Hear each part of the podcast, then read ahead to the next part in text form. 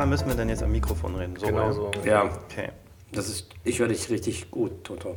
Das ist schön. Das freut mich. Weil vorhin hast du mich nicht so gut gehört. Nee, aber, aber ich habe trotzdem so gemacht. Gut. Über den Tisch. Ja, dann fangen wir doch mal an hier mit. Das ist dein Ehering auf der Flasche, das kann ich auch. Oder? Das kann ich nicht. Damit die damit Also- schon Vorlage klar ist. Secret Information für unsere Zuhörerinnen. Ja, ist noch nicht verheiratet. Ähm, los geht's, oder? Sechs Ja. Weine, alle rot, namhafte Weine, alle in einer Box. Vor allem Namen, die man kennt von überall her, aber nicht so genau weiß, was sich denn dahinter verbirgt, beziehungsweise was man dazu eigentlich wissen muss, damit die eigentlich richtig Spaß machen. Ja. So, und dann haben wir, weil wir ja aus Frankreich kommen, gesagt, wir machen französische Weine und weil wir auch aus Deutschland kommen, haben wir gesagt, wir machen auch deutsche Weine. Also machen wir drei Deutsche und drei Franzosen und tun die alle in eine Tastingbox. Das ist sozusagen ein Einstieg. Verrückt, aber so ist es. So ist es. Aber ich finde schon, dass es Sinn macht. Also, Durchaus, durchaus, sonst hätten wir es nicht getan. ja. So, wir sagen einmal kurz, was drin ist. Genau. Ähm, wir haben drin von Bettina Schumann einen blauen Spätburgunder. Ähm, dann den, den achtkantig, äh, genau. Äh, dann haben wir aus dem Hanweiler Berg, äh, aus Württemberg von der Familie Aldinger äh, einen Lemberger aus der ersten Lage. Dann haben wir von Christoph Hammel aus Kirchheim an der Waldstraße in der Pfalz ein Dornfelder kleines Holz. Und dann schauen wir rüber nach Frankreich. Ähm, da haben wir von Thomas Prunier ein äh, Côte d'Or Pinot Noir aus dem Burgund. Ähm, aus dem Bordeaux von Château Le Bordieu ein äh, Cru Bourgeois aus dem Médoc. Und last but not least Les Oliviers von Roger Sabon aus dem Châteauneuf-du-Pape im südlichen Rhonetal. Alright, let's do it. Ähm, da sind die Flaschen. Welche Reihenfolge? Erstmal, Diese sind die ersten, ja? du wolltest den Genau. Zuerst haben. Ne? Richtig. Wir fangen 20? an mit dem, mit dem blauen Spätburgunder, achtkantig von Bettina Schumann. Ist es Nummer 20? Ich gucke nochmal nach. Ja, das wäre jetzt gut, wenn wir das Richtige im Glas haben. Ja, auf jeden Fall. Les Oliviers ist wo? Draußen noch, oder was? Der ist hier vor dem Balkon. Der ist dann nicht Okay. so. Ist Da gibt es eine ganze Flasche. Ja, Das ist eine Sache, worauf wir uns freuen können. toll. Ähm, genau, vielleicht ein paar Worte zu Bettina Schumann. Ähm, die ist aus Berlin ursprünglich. Ähm, und die hatte, also das ist so ein ähm, Legend-Ding. Ich weiß nicht, ich habe sie noch nicht gefragt, ob das wahr ist, aber angeblich soll sie mit zwölf Jahren äh, bei ihrem Vater einen Vin Santos aus ähm, 1905 probiert haben in Italien. Und das soll ein Erweckungserlebnis Mit zwölf? Mit zwölf Jahren. Ähm, ist. Italien, da, ist das, da wird das nicht so eng gesehen.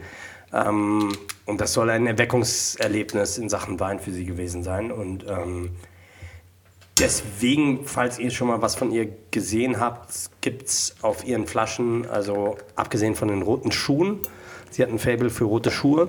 Deswegen seht ihr ja. auf dem Etikett auch einen roten Schuh. Und in ihrem Top-Segment ist der Schuh dann golden. Ne? Ähm, Schumann. und ihr seht äh, auch, dass auf Etiketten von anderen Weinen von ihr, da kann man immer so Anklänge von Berlinerisch sehen, so famose Chose, das Beste von der Janze und, und sowas. Genau. Wir sind jetzt aber hier nicht in Berlin, sondern ähm, am Kaiserstuhl, ganz im Süden Deutschlands, in Baden. Okay, aber sie kommt So. aus Berlin und Genau. ist jetzt dann dahin. Richtig, hat 2010 angefangen, da Wein zu machen, seit 2015 äh, unter ihrem eigenen Namen.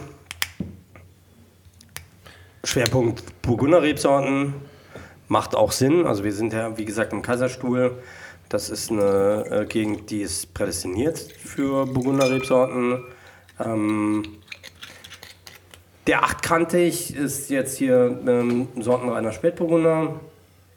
Darf ich, bevor wir anfangen, Ja, da reinzufallen in den Wein, nochmal einfach fragen zum Spätburgunder. Das ist ja auch ein sehr beliebter deutscher Rotwein, der eigentlich überall auf der Karte steht, in deutschen Restaurants. ja, Und ähm, wir haben ja auch einen französischen Burgunder, den wir auch noch trinken nachher. ja, ist auch Spätburgunder, genau. Auch ein Spätburgunder. Ja. So, das war genau meine Frage. Was ist denn da jetzt?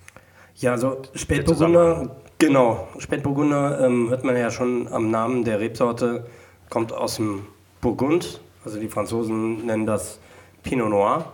Ähm, ist im Prinzip die gleiche Rebsorte, ähm, nur eben ein anderer Name. Also Der, und der in Italien haben wir auch? Pinot Nero, so ist auch Spätburgunder. Ähm, und ja, ist halt ähm, eine der spannendsten roten Rebsorten. So, also vor allen Dingen, wenn es halt um alleinigen Ausbau geht. Ne? Aber es ist nicht, dass es ein Burgunder ist, den man spät erntet oder pflanzt, sondern die Traube heißt Spätburgunder. Der Spätburgunder, genau. Gibt es da irgendeinen Grund? Na, es gibt auch noch den Frühburgunder, der ist ähm, äh, auch in Deutschland ähm, vertreten. Also vor allem, wenn wir an die A gucken, ähm, da gibt es dann eher Frühburgunder, ähm, ein bisschen auch im Badischen. Ähm, das wird tatsächlich in der Regel früher gelesen, aber man ist da jetzt heutzutage auch nicht mehr so dogmatisch. Also ich meine, wenn wir jetzt alle irgendwie, wenn ich jetzt ein bisschen abschweife, ne, wir kennen das ja, viele Weingüter waren ja auch Klöster und da war es dann oftmals so, dass das Weingut ähm, einen Boten zu dem Klosterherrn, das dann irgendwie ein Bischof in irgendeiner anderen Stadt war, schicken musste, ähm, um überhaupt eine Lesegenehmigung, das ist ja auch ein sehr deutsches Phänomen, eine Lesegenehmigung zu bekommen. So, und da hat man sich dann oft auch so nach Kalender oder Wetterdaten und so ähm, orientiert. Ähm, und äh, so ist ja unter anderem auch die Spätlese entstanden, ähm, weil da sich mal ein Bote irgendwie zu lange in irgendeinem Bordell aufgehalten hat oder so und ähm, dann nicht rechtzeitig zurückkam mit der Lesegenehmigung und alle dann irgendwie schon in Ab-8-Stellung auf dem Weingut gewartet haben. In dem Fall äh, Schloss Johannesberg im Rheingau. Ähm, da, da steht er auch in Bronze gegossen, der, Der Bote, Bote, der der, Bote. Der zu spät kam. ähm, genau. Ähm, aber ja, also heutzutage ist ja auch ganz viel, ähm, also zum einen kann man, ähm, kann man ja auch bei den Trauben, ohne sie ähm, zu zerstören, den Öchselgrad, also das Mostgewicht ermitteln. Also wie viel potenzieller Zucker, der in Alkohol umgewandelt wird, ist in der Traube enthalten. Ähm, das ist ja auch ein Indiz dafür, wie weit die Traube ist. Und ähm, das war vor allen Dingen in früherer Zeit, also wenn wir jetzt irgendwie 50 Jahre zurückgehen, war das oftmals ein Problem. Also, dass wir eben teilweise Weine hatten, die ähm, gar nicht über die 10% groß hinausgekommen sind, weil es einfach auch kühler war. Ähm, da sieht man halt auch den Klimawandel. Und ähm, zum anderen wird halt auch einfach viel probiert. Also die Winzer gehen halt wirklich auch in die Weinberge und probieren die Trauben und entscheiden dann anhand dessen, was da am Rebstock hängt und wie das schmeckt, ähm, wann sie lesen. Ob da jetzt nochmal der Regen abgewartet werden muss oder nicht. Und Okay. ja, also so viel so zum Lesezeitpunkt, das ist ja auch immer so ein Ding. Ähm, genau. Ja. Spätburgunder. Also vielleicht ein Wort zu, zu allen Weinen, die in dieser Box drin sind. Ähm, die sind zum einen immer sortentypisch, also wenn es einzelne Rebsorten sind. Und zum anderen ähm, auch irgendwie auch immer ein, ein Stück weit das, was, was die Herkunft ähm, der Weine ist. Also wir sind hier halt in Baden, wir sind am Kaiserstuhl. Ähm, die Spätburgunder hier sind oftmals feiner, leichter, eleganter als ähm, die, die wir jetzt äh, aus der Pfalz kennen, zum Beispiel, wenn wir es innerhalb von Deutschland vergleichen. Ich guck mal eben, also wir haben jetzt hier 13,5 Alkohol, das spricht jetzt nicht so ganz für meine Aussage. Ähm, probieren wir das Ganze mal, würde ich sagen. Aber wir trinken auch aus so Riesengläsern, ne? Das sind jetzt so Burgundergläser, genau. Burgundergläser. Die sind. Also macht auch Sinn, ein Burgunder aus Burgunder. ja, warum ist das so? Ne, warum machen wir das? Warum macht das Sinn? Ja, es macht insofern Sinn, weil ähm, Gläser zum einen was mit dem Wein machen. Ähm, das heißt, bei äh, einem Burgunderglas haben wir, wenn wir das jetzt mit einem Bordeaux-Glas vergleichen, haben wir eine viel größere Fläche, wo der Wein mit Sauerstoff in Kontakt kommt. Ähm, das hängt eben auch damit zusammen, weil ähm, also Spätburgunder, aber auch ähm, Grauburgunder oder Chardonnays, die brauchen oftmals auch ein bisschen Luft, um sich zu öffnen. Da macht das Sinn, das in so einem großen Glas ähm, auszuschenken. Ich meine, ihr merkt das jetzt schon, wir haben den jetzt ein paar Minuten jetzt hier im Glas stehen. Und ähm, wenn man nur dran riecht, merkt man irgendwie so alle 30 Sekunden irgendwie, dass sich da was öffnet. Schon interessant. Du riechst halt, klar, du riechst halt das Holz, du riechst, ähm, du riechst auch äh, die, die Traube selber, da ist so ein bisschen sowas, ähm, das ist ganz interessant, also ein bisschen irgendwie was, so eine Mischung, was so Rose mit Nelke oder so.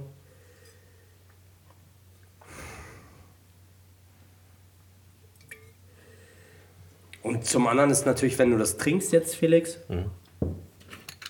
mm,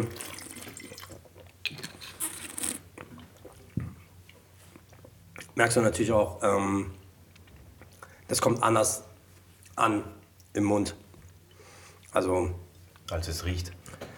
äh, äh, das auch, aber es kommt nicht so an, wie wenn du jetzt aus einem Wasserglas zum Beispiel trinkst, sondern es geht halt viel mehr so an die Innenseiten der, der Wangen, Weil das Glas horizontaler. weil, weil das Glas eine andere Form größer ist. Die Öffnung ist größer.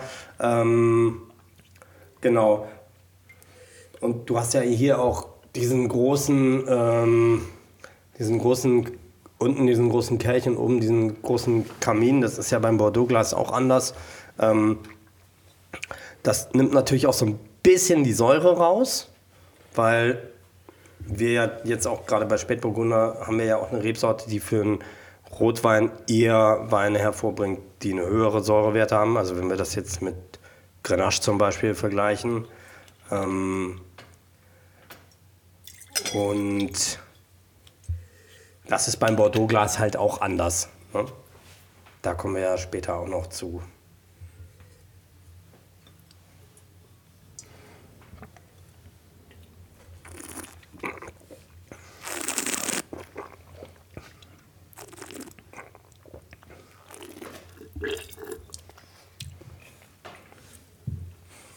Geschluckt. Du hast geschluckt? Ja. Ich habe gedacht, wir haben noch fünf andere Weine vor uns. Ich dachte, den ersten auch schlucke ich komplett. Ja, wirklich? Ja, um gut in Stimmung zu kommen. Ja. Sag mal, äh, die Okay. Farbe ist so ein bisschen leicht bräunlich. Kann es sein? Also das ist nicht so rubinrot. Ich weiß es nicht, ob das an Licht müssen wir ja liegt. noch ein Ne? bisschen arbeiten. Man, Ja. man, man muss ganz ehrlich sagen, also hier in unserem Podcast-Studio im Prenzlauer Berg ist, ist es sehr, sehr cozy, aber auch was die Beleuchtung angeht. Deswegen, ich sag jetzt nichts zur Farbe, Toto. Ich sage einfach nichts zur Farbe, weil das kann, also es ist rot, das ist erkennbar, ja, aber ähm, Okay, aber ist es ein Wein, den man äh, eher ähm, jung trinkt? Ja, wie, wie, ja, kann man, trinkt man die sofort? Also wenn Ja, wir nachher über Chateau du Pape reden werden, Ja. da wird es ja nicht... Da, da, wird es, nein, da wird es sicherlich ein Thema sein. Ja, ähm, also grundsätzlich Spätburgunder, die Sortenreihen ausgebaut sind. Ähm, und ich finde, also man merkt das auch, das sind ähm, grundsätzlich komplexere Weine, ähm, die auch ein, durchaus ein bisschen Flaschenreife äh, vertragen. Das sind jetzt hier zwei Jahre, würde ich, zweieinhalb vielleicht, würde ich schätzen, auf der Flasche. Das ist ein gutes Einstieg. Ähm, so, so, wahrscheinlich so Ortswein-Level. Ähm, das, das kann jetzt, also das kann man jetzt noch so ein, zwei Jahre weglegen. Ähm, aber das ist dann anders, wenn wir in andere Gefilde kommen, wo wir halt wirklich dann auch merken, okay, also wir können ja mal, wir können ja mal eine Special Box machen, Bohnen oder so oder äh, Côte in Burgund. Und da werdet ihr dann merken, wenn ihr da irgendwie Weine habt, die fünf Jahre auf der Flasche gereift sind, so die kann man halt, also gerade wenn es im Premier Cru, Grand Cru Bereich ist, die kann man getrost noch 15 Jahre weglegen. So. Und wie, wie setzt man so einen Burgunder ein? Das wollte ich dich jetzt eigentlich fragen, Felix. Also hier steht auch noch blauer Bu- Spätburgunder, ne? Äh, Ist das auch nochmal eine spezielle Rebsorte? Blauer Spätburgunder, Spätburgunder, Pinot Noir, das sind alles Synonyme. Also Die kann man alle so nennen. Also man könnte überall sagen, ich hätte gerne einen blauen Spätburgunder. einen blauen Spätburgunder, dann wird der Kellner oder der Sommelier vielleicht etwas irritiert gucken im ersten Moment, wenn er das nicht kennt. Aber ähm, grundsätzlich es lässt sich vielleicht eine Aussage dazu treffen. Ähm, blauer Spätburgunder, ja, ähm, ist, glaube ich, eher im Süden, also eher im Badischen ähm, gebräuchlich, das zu benutzen. Ähm, ja. Und wie, wie setzt sich den ein? Wollte ich dich gerade fragen. Ja, weiß ich noch nicht. Deswegen Ja. bist du ja hier. Ach so, Ich kenne mich damit überhaupt nicht aus. ja, hast du nicht neulich getrüffeltes Pastinakenpüree gemacht? Ja, vielleicht. Vielleicht, ja. Könnte sein. Ja, könnte man das dazu trinken? Ja. Mhm. Richtig.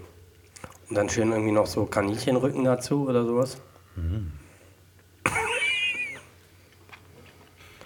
Gibt es denn ein, würdest du den Wein eher auch mal so trinken oder eher immer nur zum Essen nutzen? Oder gibt es auch Essen, wo du sagst, da muss ich auf jeden Fall Spätburgunder besorgen? Oder für, ja, also wirklich die Frage ist, wie, wie man den einsetzt. Wenn ich mir den besorge, diesen Wein, Ja. ähm, für wann hebe ich den auf oder an wann sollte ich an den denken? Oder wie, wie ist das bei dir? Das ist meine Frage. Ja, also ich glaube, ich kann grundsätzlich fast jeden Wein alleine trinken, so, ohne was dazu zu essen. Ja, klar, das verstehe ich auch. Ja. naja. Verstehen wir beide, glaube ich, sehr gut. An, ansonsten, ähm, wenn, du, wenn du irgendwie was mit Ente zum Beispiel machst, ähm, funktioniert Spätburgunder mal super. In dem Fall hier jetzt finde ich Kaninchen sensationell dazu. So irgendwie, also wenn du halt den Rücken so im Speckmantel irgendwie brätst und dann vielleicht noch äh, Keule irgendwie dazu machst, dann musst du Rücken Aber und woran Keule. liegt es? Also, weil äh, der Spätburgunder irgendwie so eine Säure hat, der das irgendwie. Ja, der hat eine Säure, ähm, der hat eine, eine schöne mineralische Struktur, der ist sehr fein, der ist sehr gerade. Ähm, das äh, macht auch das Kaninchen nicht platt. So, ähm, da musst du ja auch schon mit eleganteren Geschichten arbeiten. So, wenn du da irgendwie Grenache Mourvèdre irgendwie aus dem Roussillon dann dazu machst, dann ähm, macht der Wein das Essen platt. So, und wenn du dann noch irgendwie sowas wie Pastinakenpüree, das ist auch eine schöne, ähm, gerade wenn es getrüffelt ist, dann ähm, ist das auch sehr präsent auf dem Teller, ähm, wird aber so ein bisschen so auch von dem, von dem Kaninchenrücken so ein bisschen so wieder eingefangen. Und wenn du dann halt so einen Wein dazu hast, der nicht zu laut ist, ähm, dann funktioniert das alles zusammen sehr, sehr gut. Wenn du dann noch irgendwie einen klassischen Fond irgendwie aus, äh, also einen Witfond irgendwie ähm, aus dem Kaninchen ziehst, irgendwie mit Portwein eine Jus machst und das dann Und wenn du jetzt irgendwie zum Beispiel ein Wildschwein dazu äh, machen würdest, dann wäre der Wildschwein ein bisschen zu laut für den Wein. Ja, das Wildschwein, das wäre, ähm, genau. Oder Reh zum Beispiel hat ja auch einen ganz kräftigen Wild. Ja, Reh kann man auch wieder Spätburgunder machen, aber da ist der hier, glaube ich, ein Ticken zu, zu fein für. So, da muss man dann vielleicht eher in die Pfalz gehen. Ähm, Ich habe Kaninchen selber noch nie gemacht. Hast du noch nie gemacht selber? Nee. Soll ich mal schnell ein Kaninchen kaufen gehen? Ja, äh, ja. Auf Ähm, Markt? wir machen nochmal kurz Pause, weil ich bin eben in der Küche gewesen. Jetzt ähm, geht Toto nochmal kurz. Kriegt man das hier einfach im, im besseren Supermarkt? Ja, Kaninchen bekommt man oft, glaube ich, tiefgefroren, ne? Und dann, wie, wie, wie mache ich denn das? Ja, also ich würde Kaninchen, glaube ich, nicht im Supermarkt kaufen. Ja, na, gehen. aber wie koche ich das? Also angenommen, Also vielleicht, ein wenn wir tolles jetzt hier über Berlin reden, ähm, ich weiß nicht. Also ich weiß, in Frankreich dürfen gibt's wir- sie überall. Dürfen wir Werbung machen? So? Selbstverständlich. Also ich würde, glaube ich, zum Frische Paradies gehen und da mal fragen, was die so haben und so können. Okay, dann Und, besorge ich mir ähm, ein Kaninchen und dann habe ich das hier zu Hause, dann liegt es hier nackt bei mir auf dem Tisch in der ja. Küche. So, was mache ich denn dann? Und wo, oder ich bin, wir sind zu viert. Wie viel Kaninchen brauche ich? Dann fangen wir mal da Und an. wollen wir ein ganzes Kaninchen nehmen zu viert? Weiß ich nicht. Ist es Können wir viel, machen. viel zu wenig? Nö, können wir machen. Ich koche so vier Hühnchen? Gänge und Kaninchen Hauptgang. Ist ja ungefähr so groß wie ist ein ja Huhn, nicht so oder? groß, ja. Das ist so. Kocht man das auch so wie ein Huhn im Ofen dann? Ja, oder? Ja, also wenn du es im Ganzen machen willst, ich würde es ja, ich würde ja auseinandernehmen vorher. Okay. Also Keulen auslösen, Rücken, Und dann im, im großen Topf oder eher im Ofen? nein, nein, also den Rücken würde ich schon, also wie gesagt im Speckmantel, weil das ist halt nicht sehr fetthaltig. Ne? Das heißt, ähm, dass nicht zu viel Flüssigkeit verloren geht im Speckmantel, irgendwie anbraten. Mehr musst du mit dem Rücken nicht machen. Die Keule kannst du schmoren, so ähnlich wie ein Coq vin oder sowas. Ne? Ähm, da kannst du schon so Sachen machen. Aus den Innereien kannst du ein Ragout machen, so ein Innereien-Ragout. Und dann versteckst du das so unter einem Kartoffelpüree oder so. Okay. Ich glaube, wir haben einen Notfall. Lass uns Carlos anrufen und sagen, was Ja, ganz dringend was besorgen. Hier, uns fehlt ein Kabel. Und Schicken bring ihm bitte eine ganz, Kamin. ganz, ganz präzise Liste so. ja, frische Paradies. Ja, da, ich würde mir wünschen, dass wir das mal zusammen machen. Mhm. Ja, weil ähm, das hört sich super an. Oh, ist gut. Das macht Spaß. Also die Säure gibt halt auch einen schönen Trinkfluss rein. Das Holz ist präsent, aber ist überhaupt nicht aufdringlich. Super gut eingebunden. Ist immer Holz im Spiel bei Spätburgund? Mm, Nicht zwangsläufig, aber hier definitiv. Äh, ähm, kann man damit Tomaten essen auch so? Weil das hat ja so eine re- relativ kräftige Äh, Säure, gute, ne? gute, gute, gute Frage, ja, weil Tomate ist ja immer schwierig. Ja, eben, aber Haben wir bei ja schon mal drüber gesprochen. So Tomate immer, du hast sehr viel Umami, du hast aber auch viel Säure. Das ist eine Frucht, die, ja, also hier könnte das funktionieren. so also gerade Schalotten, ganz dünn geschnittene Ja, Schalotten dazu. so wie Bernd das macht, so Ja. ganz hauchfeine Schalottenringchen. Und dann noch irgendwie so ein, so ein ganz junger Ziegenkäse dazu. Aber der muss auch bei einem Freund eingekauft werden, bei dem man eigentlich nicht einkaufen kann. weil er macht das eigentlich nur für den Eigenbedarf. So. Und Bernd sagt auch nicht so wirklich, wo das herkommt. So. Sagt dann immer nur so, ja, den habe ich bei einem Freund besorgt. Und das ist dann auch egal, das akzeptiert man dann so. Ja, ne, die Antwort. genau, da so. fragt dann auch keiner mehr man nach. isst dann so. einfach, man isst das dann so und alle sind ruhig, weil diese Schalotten auch so geil sind. Ähm, ja, vielleicht gehen wir jetzt zum, zum nächsten, oder? Und wir können immer noch dann zurückgehen, vielleicht, Ja, wenn wir vielleicht, wollen, ja. um, um Vergleiche zu machen. Ähm, das ist die zweite Reihe hier, ne?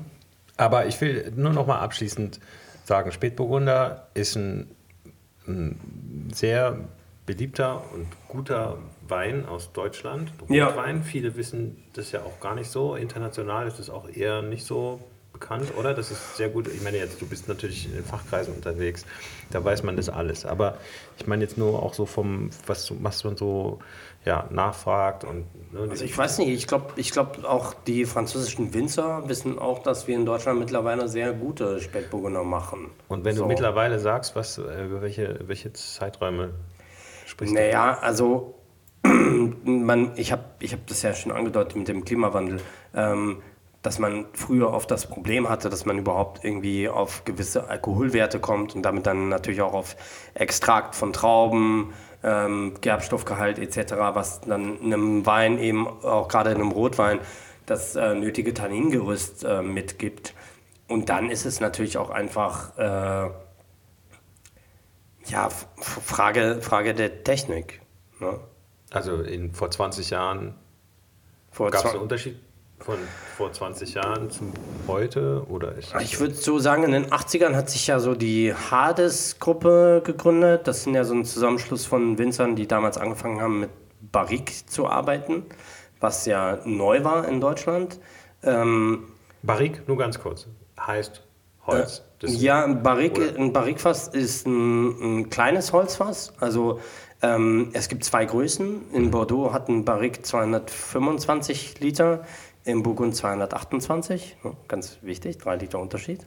Ähm, und das ist halt eine typische Ausbauform in Frankreich. Und die heißt Barrique. Und Also die wenn heißt man sagt Barrique-Fass. Barrique, dann ist es genau. dieses Fass. Ähm, und äh, das war eben damals unüblich in Deutschland. Ähm, und die haben das aber gemacht, weil sie eben rumgekommen sind, weil sie sich ähm, irgendwelche Praktika äh, im Ausland gemacht haben und gemerkt haben, okay, es gibt halt auch Winzer, die außerhalb von Frankreich mit Barrique-Fässern arbeiten. Äh, Warum machen wir das eigentlich nicht? Und das war damals eben, also wenn man jetzt äh, eine AP-Nummer haben möchte für einen Qualitätswein, ne, ähm, das war verboten einfach. Also die haben keine AP-Nummer bekommen, weil die Weine im Barrique ausgebaut war. AP-Nummer ist Ähm, die Nummer, die dann ein deutscher Qualitätswein bekommt. Steht hinten drauf, also hier bei dem müsste Also es sie wäre auch Landwein gewesen dann. drauf. Genau, die mussten das dann, dann irgendwie als badischen Landwein oder so deklarieren. Das heißt, die haben das beantragt, dass man das dahin. Ja, und die haben, die haben sich halt dafür eingesetzt, dass das eben, und da gibt es halt dann Leute, die ähm, sehr, sehr viel dafür getan haben und ähm, auch eben so Fragen wie Entrappen, nicht entrappen und so, die wir ja auch aus dem Burgund kennen, die wir aus dem Chateauneuf kennen. Ähm, das sind halt auch so Fragen, die damals dann angefangen wurden zu stellen. Ne? Ganztraubenpressung, so Pressung mit, also wie macht man das? Nimmt man eine Trommelpresse, also presst man eben über die Zentrifugalkraft, ne, das, was wir aus dem Physikunterricht kennen oder noch früher äh, vom Kinderspielplatz, das Kind, was ganz außen am Karussell sitzt, ähm, so, so ungefähr. Äh, oder ähm, oder eben äh, ganz altertümlich, sag ich mal, per Hand ne, mit einer Korbpresse, wo man wirklich dann ganz schon mit jeder Umdrehung pressen kann. Das sind halt so Fragen, so, die damals angefangen wurden äh, zu stellen. Also eben Wo wir gerade da bei diesem Thema Pressen sind. Manchmal Ja. sehe ich noch so Bilder, wo so nackte Männer in so einem Bottich rumstampfen. Das, sind das historische Oder Felix, noch? Felix, möchtest du auf diesem Wege deiner Frau etwas sagen? Vielleicht. ähm, Ich habe das gesehen. Ich hab Also, das wo hast du es gesehen? Auf der Webseite von irgendeinem französischen Winzer. Ich muss das nochmal nachschauen. Also- war, ich, ich glaube, es war ein Foto vom Großvater. Also da waren wirklich zwei, es war ein Schwarz-Weiß-Foto. und die waren komplett ja, nackt. Die, die, ja, die waren komplett nackt und Okay, haben wow. halt da gestampft mit den Füßen. Also irgendwie so mit hochgekrempelter Hose oder ohne Hose, Ganz aber nackt. noch in Unterhose oder so. Ja. Das kenne ich auch, aber ganz nackt. Komplett nackt. Habe ich, glaube ich, hab ich, glaub ich, noch nie gesehen. Kannst du mir das Foto mal schicken? Ja, ich war WhatsApp.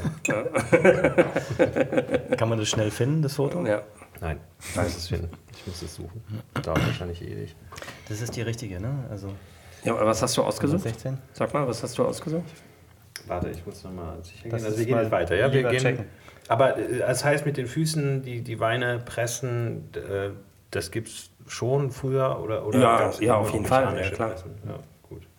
Und wenn das heute noch einer macht, dann macht er das nur, weil er irgendwie. äh, Entweder weil er ein totaler Lust Freak hat, ist ja. oder ähm, weil er halt keinen Wein draus macht, sondern einfach Touris auf seinen Trauben rumspringen lässt. Ja.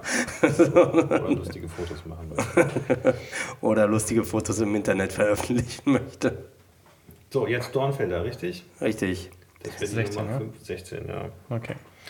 Ähm, Dornfelder. Ist nicht hier. Ist nicht, Nachbar. ja, hat gerade geklingelt. Der Nachbar gehört. Ähm, äh, kann, ich, kann ich noch ähm, kann, kann ich noch ein Burgunderglas haben? Noch ein Sauberes- Burgunder Gras. Ja, ich habe hier noch äh, Spätburgunder. Ja, kannst du haben, ja. Ähm, erzähl doch schon mal was. Ja, äh, Dornfelder. Dornfelder ist ähm, eine Neuzüchtung. Also wurde in den 50er Jahren in der Weinbauschule in äh, Weinsberg in Württemberg, das ist in der Nähe von Heilbronn, gezüchtet von äh, einem Herrn Herold, der auch die Heroldsrebe äh, gezüchtet hat. Ähm, und es ist, es ist eine Rebsorte, die, ähm, die eine, genau, du hast gerade gesagt, es ist dunkel, es ist eine, eine sogenannte Färber- oder Decktraube. Also eigentlich war es dazu gedacht, eben ähm, ja, ein bisschen Farbe in Weine reinzubringen. In, in andere Weine. Äh, Genau. Das heißt, man hat die dazu gemischt. Ich meine, wir sehen jetzt hier bei dem Spätburgunder, der ist, wenn wir das jetzt gegeneinander halten, ähm, sehen wir halt, dass der sehr viel heller ist. Deutlichen Unterschied. Ne? Das liegt zum einen daran, dass er halt ähm, aus einer anderen Gegend kommt. Äh, zu anderen liegt es auch natürlich an der Rebsorte, ähm, zum großen Teil.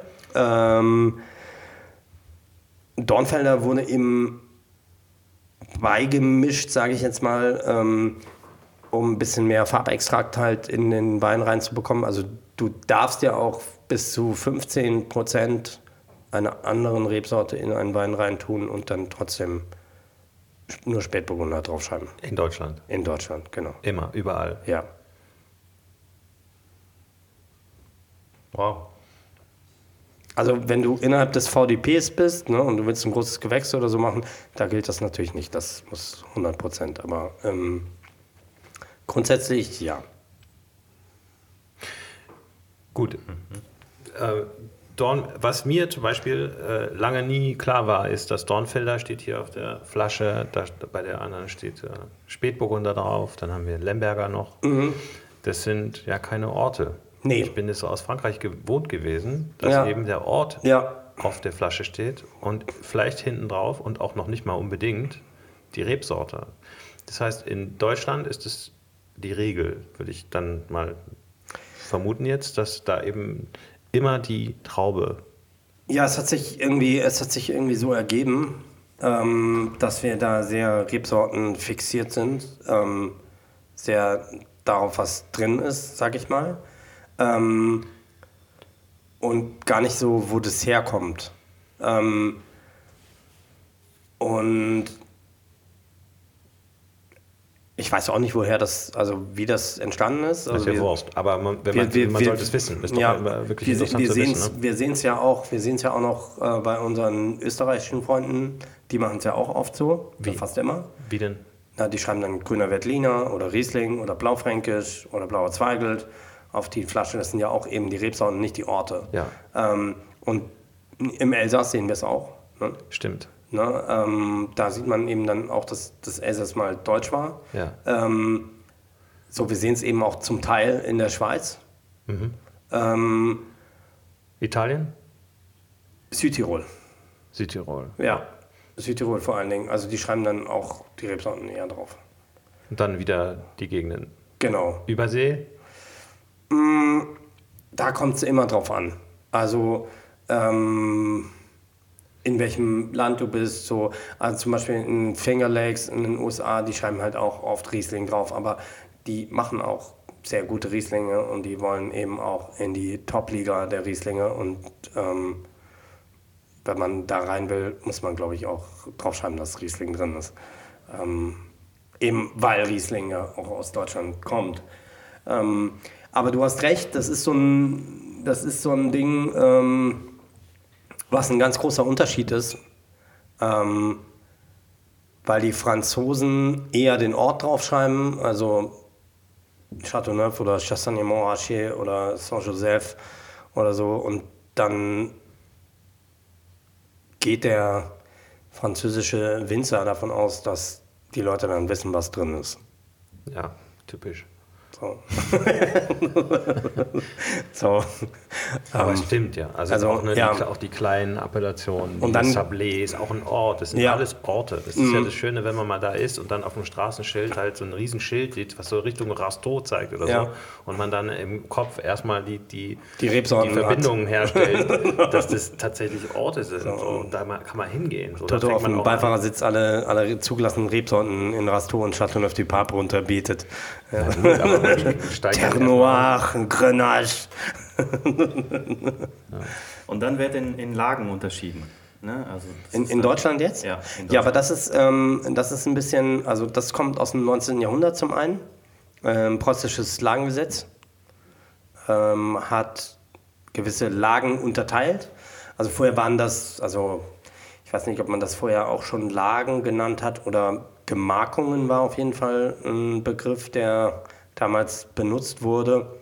Und das waren auch immer Namen, also die hat man sich gar nicht neu ausdenken müssen dafür, sondern die gab es halt schon. Also wenn man jetzt halt zum Beispiel sowas nimmt wie Herkretz in Rheinhessen jetzt, bei, bei Appenheim, wo die ähm, Familie Bischel ähm, das Weingut gegründet hat, wo äh, der Matthias Runkel mit seinem Bruder ähm, ist und oder äh, wer ist noch am Herkreuz, äh, Daniel Wagner von äh, Wagner Stempel. Ähm, das deutet darauf hin, dass da so eine Heerstraße lang gegangen ist, also zu römischer Zeit noch. Das ist halt so ein Name, der ist halt eigentlich uralt oder am Schwarzen Herrgott, so Zellertal, da ähm, steht da, oben stand da irgendwie so ein, so ein Kruzifix. So, und vom Wetter ist halt dunkel geworden, deswegen am Schwarzen Herrgott. So, ähm, Also Lagen sind mini-geografische Einheiten. genau, genau. Also wir haben, wir haben auch große Lagen in Deutschland, ne? Würzburger Stein zum Große Beispiel. Lagen heißt ge- größere Gebiete dann. Also ich, größer meine ich jetzt in dem Zusammenhang tatsächlich gerade Fläche. Also Würzburger Stein sind, glaube ich, irgendwie, weiß nicht, 80 Hektar oder so groß. Das ist halt schon riesig. Ähm, und oftmals ist es ja auch so, dass ähm, mehrere Weingüter innerhalb einer Lage Parzellen haben. Ne? Ähm, also wenn nur ein Weingut in dieser Lage ähm, ist, dann spricht man von einer Monopollage, weil die halt eben nur in Hand, also ne, zum Beispiel, Kenne ich auch. Oder auch Chateau Grier in Frankreich bei uns im Rhonetal. Das ist, glaube ich, auch der einzige, die einzige Domain, die eine eigene Krü-Lage ist es ja dann nicht, Ja. aber die ein, in diesem Ort eben der einzige Produzent. Ja, und dann äh, ist es natürlich so, dass dies mit den Lagen, also was dann der VDP dann auch übernommen hat mit Gutswein, Ortswein, erste Lage und großes Gewächs, das ist natürlich aus dem Burgund übernommen. So, weil da haben wir das auch, ne? Bourgogne Rouge ist der Vin de Chateau und dann hast du eben den aus dem Ort. Also nicht. Dann probieren wir mal, oder? Ja, ähm, genau, wir haben hier Dornfeller vielleicht noch was. Ähm, ich hatte ja gesagt, das ist so eine Färbertraube und ähm, man hat irgendwie angefangen dann Anfang der 80er das irgendwie dann auch doch irgendwie Sortenreihen auszubauen. Ich weiß ehrlich gesagt gar nicht warum. Also vielleicht haben den Herrn Herold da auch einige missverstanden, weil ich glaube, der hat sich das schon irgendwie so gedacht wegen der Farbe. Ähm, und das ist dadurch immer populärer geworden. Also Dornfelder ist, glaube ich, auch so ein- eine Rebsorte, die wir irgendwie eher, glaube ich, aus dem Supermarkt kennen. Dornfelder. Dornfelder. Ja, Ich, ich habe auch äh, gestaunt, als, als wir äh, überlegt haben, was tun wir denn jetzt da rein, welche Mhm. Namen aus Deutschland wählen wir denn aus, dass dann Dornfelder stand dann relativ schnell auf dem Zettel, aber ist tatsächlich dann auch in die Top 3 gerutscht. Ja, und das hat aber hier auch einen ganz speziellen Grund. Also, ähm, weil es ist eben kein Supermarkt, Dornfelder, ne? sondern das ist äh, aus, aus der Pfalz, von, von, der, von der Weinstraße aus Kirchheim. Und ähm, das ist gemacht von äh, Christoph Hammel, Dornfelder Kleines Holz.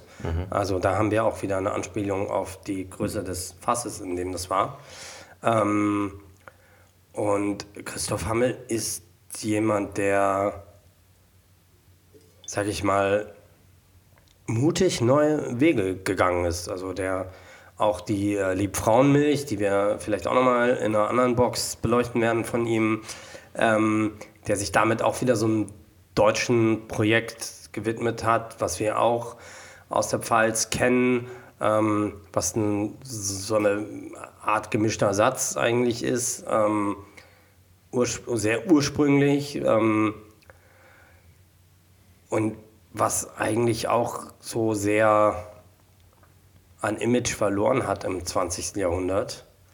Also das hat er halt auch gemacht und ähm, eben hier mit diesem Dornfelder, also wenn ihr schon dran riecht, Ja. ich habe den jetzt bewusst ins Burgunderglas getan, damit da ihr merkt, dass da was passiert. So. Und äh, das ist absolut kein Supermarktwein, das, äh, das ist hochkomplex. So, da passiert ziemlich viel im Glas.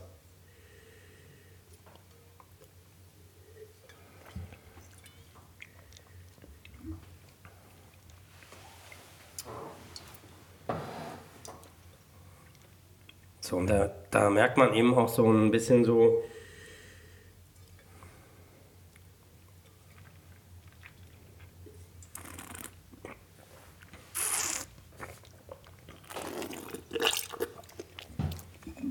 Also, das hat viel mehr Substanz. Also, jetzt an Kraft. Das ist sehr kompakt. Es hat ordentlich Kraft. Holz auch. Ja, Holz auch. Ne? Ähm, also das Holz schmeckt man hier stärker, aber das ist auch nicht aufdringlich, sondern das ist ähm, gut gemacht. Und ja, sowas jetzt so zu so einer Pfälzer Schlachtplatte oder so, das äh, kann halt auch Spaß machen. Oder ähm, Gibt es Rebsorten, die den Holzgeschmack mehr irgendwie transportieren als andere? Als Neugier zum Beispiel? Also, Gute Frage. Ich würde eher sagen, eher sagen, das hat auch hat was mit dem Holz zu tun. Also ob neues Holz oder älteres Holz. So. Ähm, und ich würde auch sagen, dass der Alkoholgehalt und der Gerbstoffgehalt da einen viel höheren Anteil dran haben.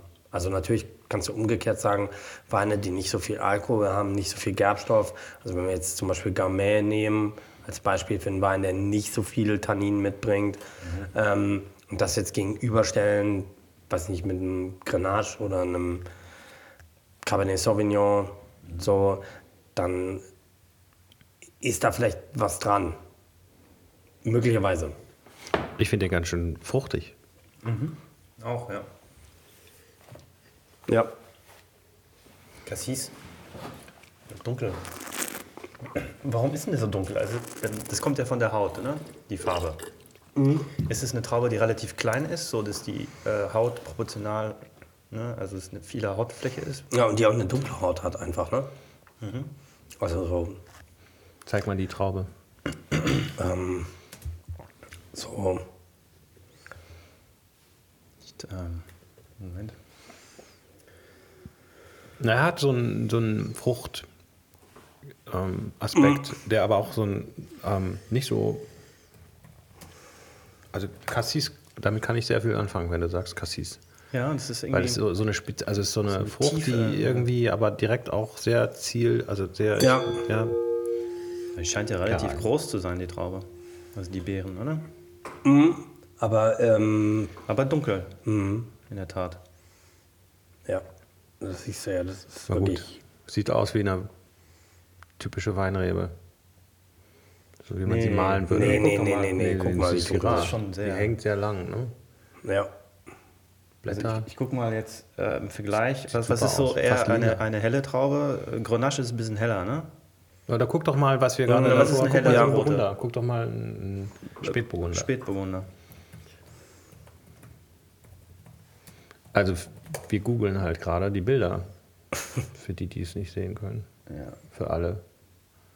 So, äh, Da links hast du Spätburgunder. Pinot Noir. Aber ist ja dasselbe, haben wir gelernt. Ja, gut. So, die haben beide diese, dieses, diesen milchigen Beschlag, Belag, Was ist, Warte mal, äh, mach mal, geh mal zurück, Toto. Ja. Das Bild da unten Das ist auch typischer. Das, oder das daneben, das, das, das, Das da? eins, eins nach rechts. Das finde ich eigentlich sehr typisch. Es geht ins Violette, ne? Ja, das ist Spätburgunder. Das ist Dornfelder. Ja, das sieht schon, vom Farbton sieht es schon viel tiefer aus Ja. als viel. Da kann man ja fast durchgucken. Ja. Da. Okay. und ist dann, wird dann bei der Herstellung des Weins die Maischezeit oder die Zeit, in der die Schale mit ist in der Gärung, ist das jetzt extra lange noch oder reicht es dann einfach schon, weil die Traube schon so eine Power hat in den Schalen? Nee, das reicht dann. Reicht das, dann. Ja, ja. Das heißt, da ist jetzt gar nicht so. Das ist ja eben dann auch das, was du bei so einer Deckrebsorte haben willst. Also das ist ja quasi sozusagen das, könnte man sagen, das Pfälzer Äquivalent zu einem Ternoir. So, ne? Also- Ternoir ist eine Rebsorte. Ja, ähm, äh, Pascal Chalon macht äh, Geschichten aus Ternoir. Die ist autochton. Wo? Chateauneuf du Pape ist eine der zugelassenen Rebsorten. Das ist die, die eigentlich eher äh, leicht ist. Genau. ne? Und er Ähm, eine Bombe genau, also wo man halt in Deutschland ähm, Dornfelder im Spätburgunder zugegeben hat, damit er ein bisschen mehr Extrakt, ein bisschen mehr Farbe hat und so, hat man eben im Chateauneuf du Pape ähm, Ternoir hinzugegeben, dem Grenache, damit er ein bisschen leichter, ein bisschen eleganter ist. Also, Das ist da, wo er sich so kaputt gelacht hat. ja, genau. genau, das war Ja, die genau, Nummer. hier guck mal, was da steht hier. Ja, ja. ja der Pascal. Was essen wir dazu? Dornfelder. Pfälzer Schlachtplatte. Also kräftigeres. Ja. Auch wild, das Wildschwein von vorhin. Von, Ja, Wildschwein könnte man auch dazu essen, so Keule als Braten. Ähm, oder halt, äh, ähm, was, was ich mir auch gut vorstellen könnte, so Kässpätzle. was ist denn so eine Pfälzer Schlachtplatte? Pfälzer, aber- was ist denn das? Was, so eine Ja, da ist so eine Saumagenscheibe drauf, so. Ähm, äh, wa- was heißt das? Kalt. Heißen diese? ist das eine ähm, kalte Speise dann? Nee, Nee, nee, da ist auch Bratensoße im Spiel und ähm, dann, äh, wie heißen diese? Ähm, ach Gott, wie ist denn das noch? Es gibt, es gibt da wirklich, es gibt da wirklich eine ganz klassische äh, Zusammensetzung.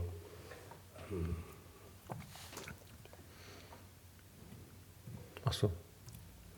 Ja, einfacher ist, wenn du Tobias sagst, er soll das mal schnell googeln, weil dann musst du nicht so weit weg von dem Mikrofon. ja, google das mal. Hier ist es doch schon. So. ah ja. Ist das Sauerkraut? Ähm, Sauerkraut hast du mitunter auch dabei, das ist dann die Nähe. Du musst schon in dein Mikrofon sprechen. Ja, ich finde das gerade nicht, was ich meine. Sollen wir mal Es bei, gibt wirklich, bei Bilder gucken? es, es gibt wirklich, ähm, sonst versuch doch mal, gib doch mal sowas ein wie Pfälzer Kulinarik, es gibt, meine ich, ähm, eine, eine, eine feste Zusammensetzung, äh, also sozusagen der, der Pfälzer Schlachtplatte. Ähm, da ist noch ein bisschen Blutwurst, genau, ist da auch, glaube ich, dabei. Und irgendwie diese Dinger, in- sowieso Knödel, Leberknödel oder sowas. Ähm, Siehst du was hier? geh mal hoch. Hoch. Ganz nach hoch, hoch, hoch, hoch. Und dann gehen wir auf alle Ergebnisse. Du hast hier jetzt Bilder anzeigen lassen, oder? Wo ist denn das? Alle. Und da, Pfälzer Küche, Wikipedia. Toll. Hat jemand einen Wikipedia-Artikel zugeschrieben. Siehst du? Und da Fleisch und Wurst. So. Warte, Kombination, Hier. ja, genau. Pfälzer. Dreifaltigkeit. Ähm, Okay. Leberknödel, Ja, okay, du hast eine Bratwurst, ähm, Saumagenscheibe. Saumagenscheibe, ähm, Und das ist Sauerkraut, wahrscheinlich dann Bratwurst. Dornfelder, oder was? Ja, möglicherweise. Könnte von der Farbe Wobei her das sieht nicht so hinkommen, wie ja. so ein Weinglas aus, ne? Ja, Aber- das ist so ein Pfälzer Schoppeglas. So ein Sauerkraut Ja, hat- ist ja auch ganz schön speziell eigentlich, weil es sauer ist. weil es fermentiert ist. Ja, und das funktioniert mit dem. Ja, ich glaube schon. Sehr gut. Also ich kann mir das sehr gut zusammen vorstellen. Mhm, das stimmt. Ich auch. Ich kann mir auch Charcuterie eigentlich ganz gut vorstellen. Mit so Schinken. Oder vielleicht auch sogar Ja. geräucherten Schinken. Kann es sein? Also ich habe irgendwie, ich bilde mir ein, dass dieser. Das hat ja schon einen ganz eigenen, einen ganz eigenen Geschmack. Ja, ich meine, du, wenn, wenn du, wenn du wieder so auf Französisch, dann eher so eine Terrine, Ententerrine oder sowas mit, mit Cornichons und Säure halt wieder so. Und natürlich Toto Dijon-Senf und ich Dijon-Senf draufschreiben. Mm, da kriegst du mich. Ich gehe mal kurz in die Küche, ne? Bin gleich wieder da. Nach dem Ragout schauen. Ja. Wann ist denn der endlich fertig? So, jetzt sind wir wieder da. Ja, ich, hab, ich bin eben kurz rausgegangen und habe Ragout gemacht. Okay. Bitteschön. Und können wir jetzt essen? Ja, lasst euch schmecken. Passt Könnt das ihr- theoretisch zu Dorn, Dornfelder? Oder? Ja, ich dachte, das ist jetzt eigentlich zum kommenden Wein. Okay. Ähm, wo waren wir denn stehen geblieben? Also, können wir schon zum nächsten Wein gehen oder ist es jetzt gerade. Pfälzer Schlachtplatte. Da waren wir stehen geblieben. Und du bist aufgesprungen und hast äh, Ragout gemacht, weil es, weil es an der Zeit war oder weil dich die Schlachtplatte jetzt dazu Nee, animiert hat? es war an der Zeit. Gut, dann. Ähm, was machen wir denn jetzt? Sollen wir die jetzt essen oder was? Ja, einfach den nächsten Wein einschenken. Und Okay. So, wir kommen zum Lemberger. genau. Nummer 13, ne? Bei uns die Nummer 13. Ja.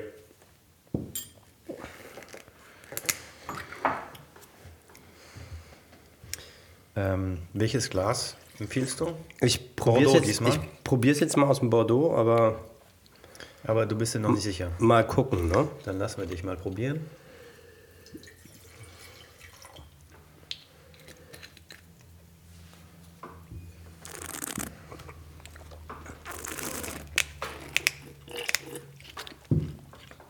Ich finde, es funktioniert sehr gut. Okay.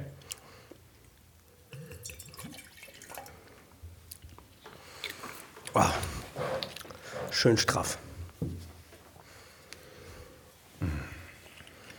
Das ist wirklich, also ähm, genau.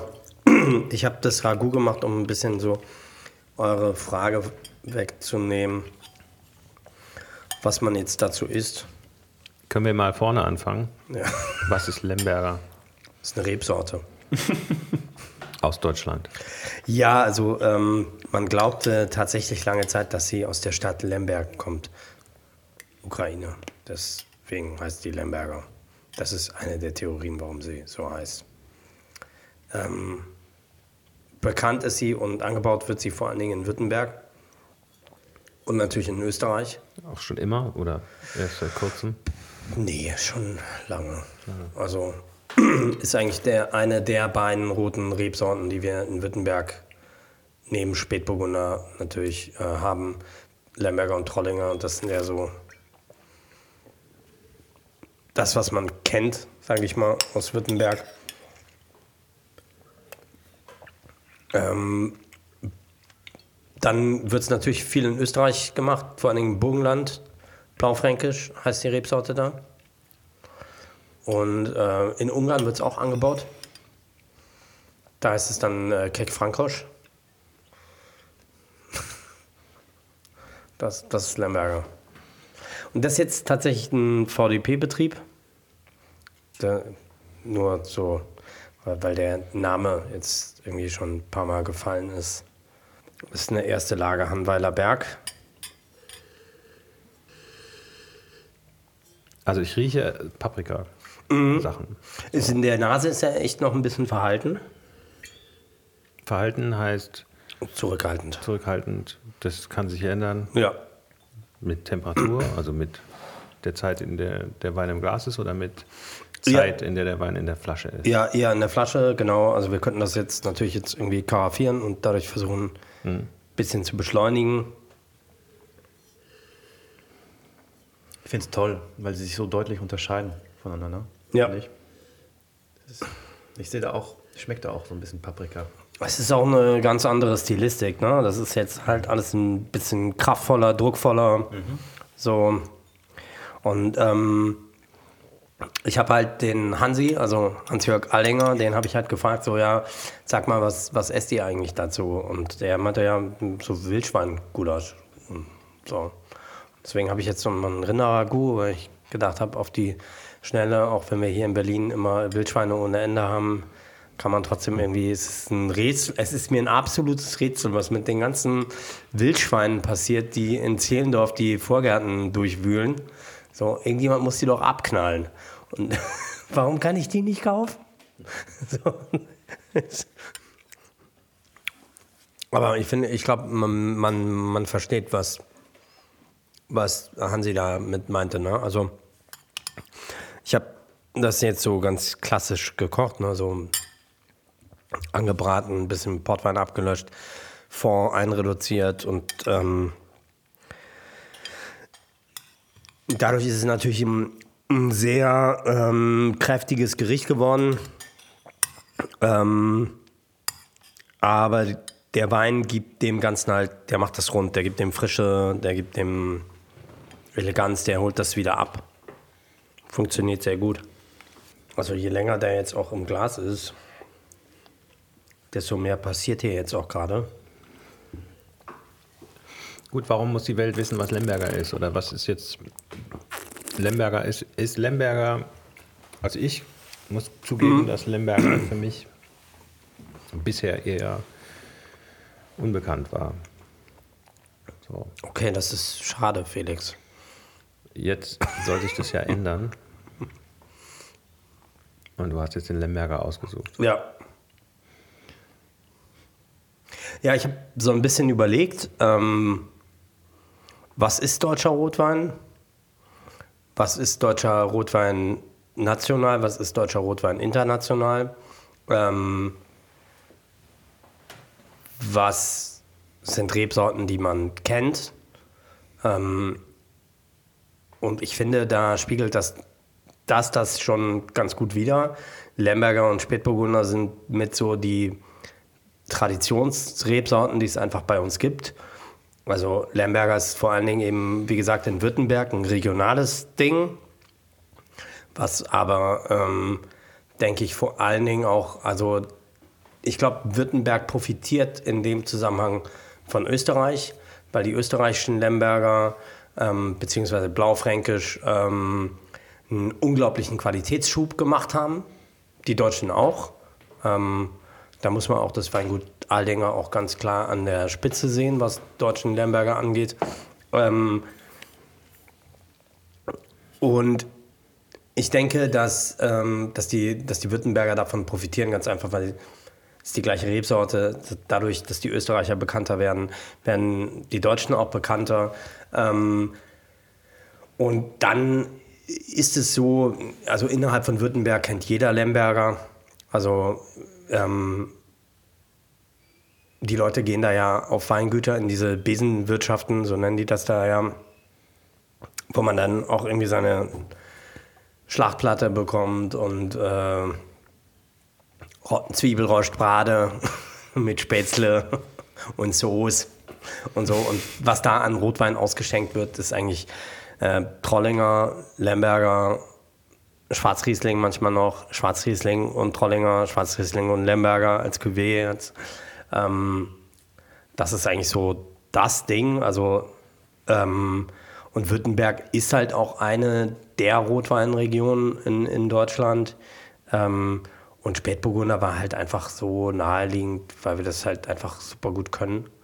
Und ähm, Dornfelder ist so ein bisschen der Exot, sage ich mal jetzt, in dieser Triologie, weil es eine neue mhm. Rebsorte ist ähm, und weil es eine Rebsorte ist, die, glaube ich, national relativ bekannt ist, weil Dornfelder eben viel im Supermarktregal steht, ähm, aber international eigentlich keine Rolle spielt. Also Außer Christoph Hammel fällt mir jetzt eigentlich auch keiner ein, der irgendwie auf dem Level wenigstens versucht, Dornfelder reinsortig so zu machen. Ähm, auch mit dieser Konsequenz, mit dem, was wir hier im Glas haben, also auch an Qualität und äh, Alleinstellungsmerkmal. Und ich wollte halt einfach mit dem Dornfelder auch zeigen, okay, Dornfelder kennt ihr alle aus dem Supermarkt, aber probiert das hier mal. Das ist eine ganz andere Nummer. Ich finde ihn super. Ich finde ihn richtig gut. Ja, Frankreich, genau. Wir machen weiter mit dem äh, Burgund.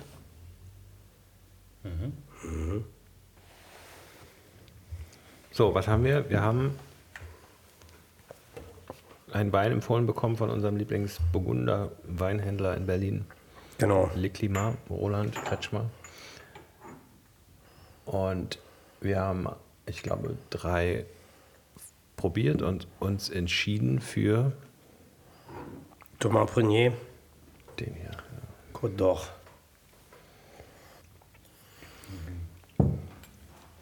Okay. Pinot Noir von Prunier. Sitzen inmitten der Côte d'Or. Die Côte d'Or, der Goldene Hang, ist sozusagen wie so ein schmaler, schmaler Streifen äh, im Burgund. Ähm, wenn wir nach Norden kommen, ähm, kann man sagen, legen die Rotweine an Kraft zu und wenn wir nach Süden gehen, legen die Weißweine an Kraft zu. Und in der Mitte haben wir Corton. Das ist der einzige Grand Cru ähm, im Burgund, der sowohl weiß als auch rot ist. Ähm, genau, die Côte d'Or an sich ist ähm, keine AOP. Deswegen ähm, steht da auch ähm, Appellation Bourgogne Contrôlée auf der Flasche drauf. So viel, so viel zu den Hard Facts hier, Felix. Und wir sehen halt gleich schon, wenn wir dran riechen, dass ähm, den Unterschied jetzt Spätburgunder Kaiserstuhl, Spätburgunder Côte d'Or. Ne? Also in der Nase. Mhm. Also ähm, das, was wir, was, was, was ich bei dem Schumann hatte, ähm, mit, mit dieses mit Veilchen und Nelke in der Nase, ähm, das habe ich hier auch. Aber irgendwie so ein, auf eine andere Art und Weise, so ein bisschen, so ein bisschen versteckt wäre. Ähm, ich rieche halt, dass es sehr viel wärmer war. Ne, Wir haben mehr, also die Frucht ist viel expressiver. Das Holz ist anders eingesetzt und ist dichter gepackt. Also, das heißt, ich denke, dass halt hier auch nicht entrappt wurde oder ein Großteil nicht entrappt wurde an, an Trauben. Entrappt und nicht entrappt heißt, dass die Stängel abgerissen werden, bevor man die Traube zum Vergären in den Bottich schmeißt. Ja, und wenn du das am Gaumen jetzt hast, merkst du ja, das ist unglaublich dicht. Und ähm, du hast ziemlich viel Tannin da. Und es ist wirklich, also das ist irgendwie für mich auch so ein Indiz dafür, dass es nicht entrappt wurde, weil es so ein bisschen so ist, wie wenn du auf die, wie wenn du auf die Stängel beißt. Aber der, die Farbe ist nicht sehr, also der ist nicht so dunkel. Der ist, der ist relativ durchsichtig, finde ich. Relativ durchsichtig. Ja, ist ja auch immer noch Spätburgunder. Und trotzdem ist denn, das heißt, die Farbe und die, die Tiefe der Farbe hat mit dem Tanningehalt nichts zu tun? Oder oft ist es so, dass das sich deckt oder ist es völlig unabhängig voneinander? Also bedingt. Also wenn du jetzt hier mal ins Glas schaust, siehst du ja, guck mal, da ist ziemlich viel Extrakt. So, Okay, was, wie, wie, wo sehe ich das? Wo muss ich drauf achten? mal hier, dass hier so runterläuft. Ja, ich habe auch ein Glas, aber sag mir, was ich, worauf ich gucken soll. Ja, diese sogenannten Kirchenfenster, die sind hier relativ groß. Ja. Das deutet auf viel Extrakt. Hin einfach. Aha. Und da ist es ja so, dass die, die Kirchenfenster sind sozusagen diese Tränen, die da runterlaufen am Glas, wenn ich diesen Mhm. ja, ja. schwenke. Und da sehe ich ja keine Farbe. Die sind ja eigentlich wie fl reine Flüssigkeit. Richtig. Früher habe ich immer gedacht, das ist der Alkohol, der da noch irgendwie. Na, das ist. Alkohol ist ja ein Teil von Substanz, also Gerbstoffe gehören auch dazu. Ähm, Und Tannine sind da jetzt auch drin. ja. Dann könnte man noch sagen, dass es mit der Farbe erstmal nicht unbedingt was zu tun hat.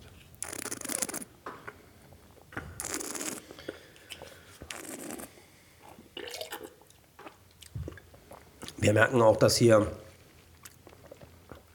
wenn wir das jetzt mit dem Schumann vergleichen, ist hier mehr Holz, also auch jüngeres Holz im Spiel. Hast du ein bisschen was vom Schumann noch? Ich habe hier noch was. Ich würde gerne eigentlich mal. Nimm Mach doch einfach auf, oder? Ja, ja, klar. Sollen wir noch ein Glas? Nee, nee, nee. Ist okay. Weil ich, ich, ich erkenne da schon einige Parallelen. Also bilde ich mir zumindest Ja, ein, so. auf jeden Fall, klar.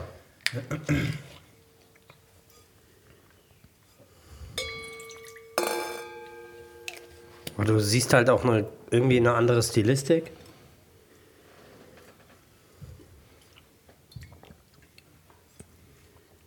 Sag da mal was dazu, Stilistik.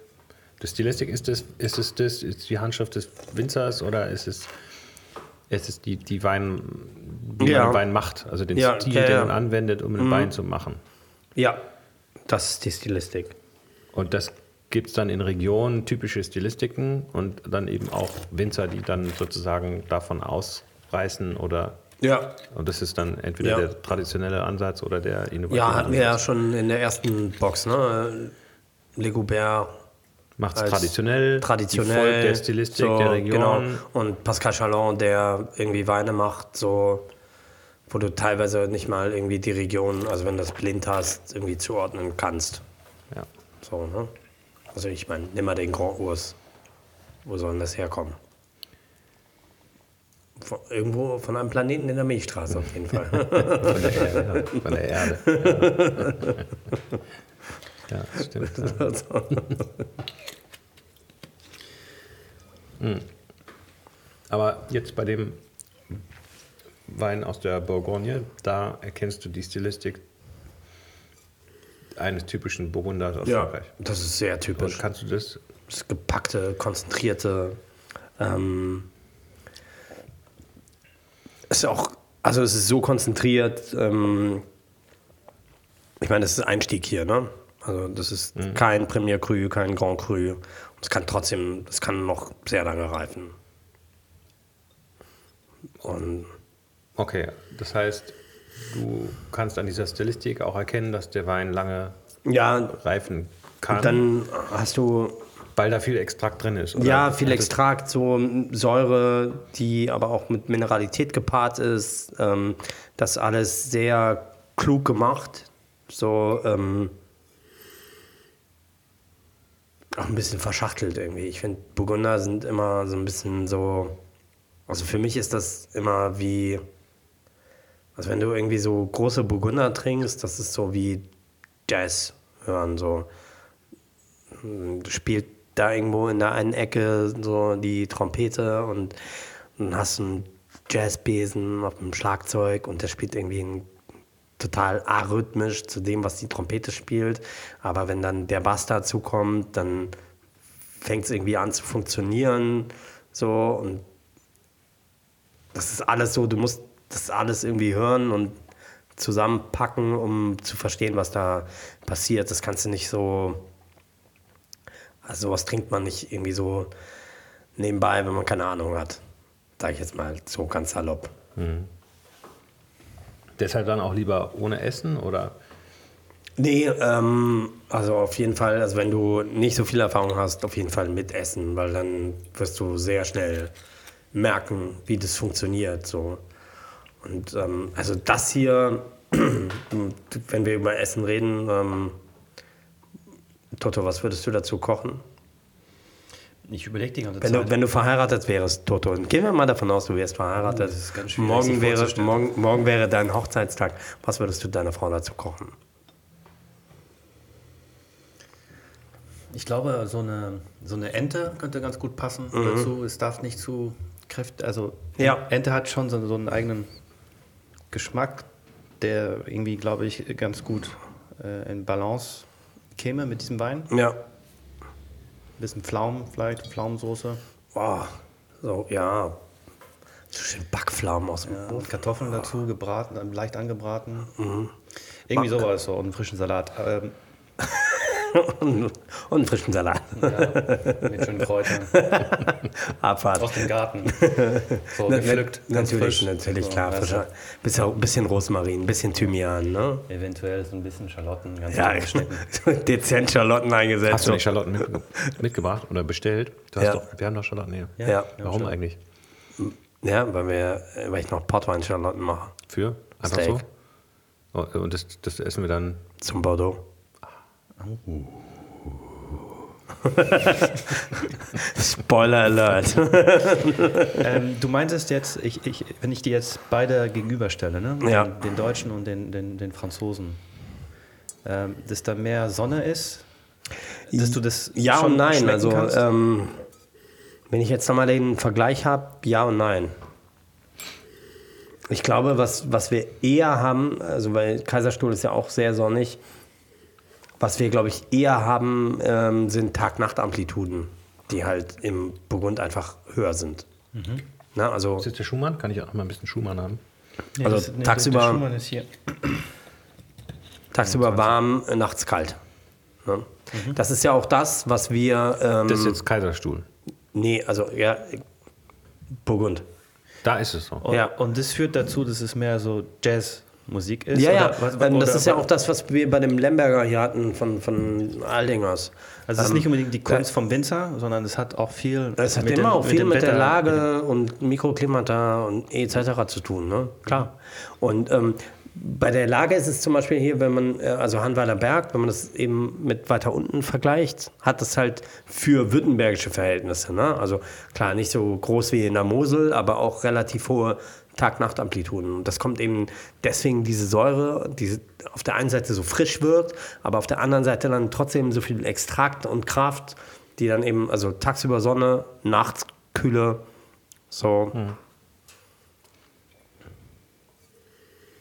Die dann auch einfach den, den, den Spaß in den, in den Wein reinbringt.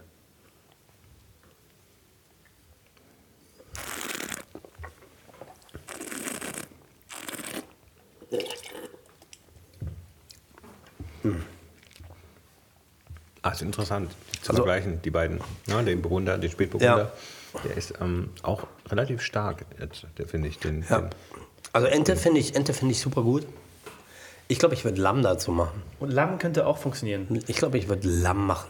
So ein, oder, oder wir machen so ein könnte- Zweierlei. So Entenbrust schön runtertranchiert, dann was so schön die auf der Haut gebraten. Richtig schön. Und dann Lamm dazu. Lammrücken. Ja, das könnte auch gut Ja. passen. Lamm Und machst du, machst du schön so eine Pflaumen Portwein Jus dazu. Ne? Übrigens das Thema des heutigen Tages ist Portwein. Ähm, das ist nämlich, das ist nämlich der, der, der verstärkte Hinweis für, für eure heimische Kulinarik. So. Einfach ein bisschen Portwein immer noch mit reinhauen.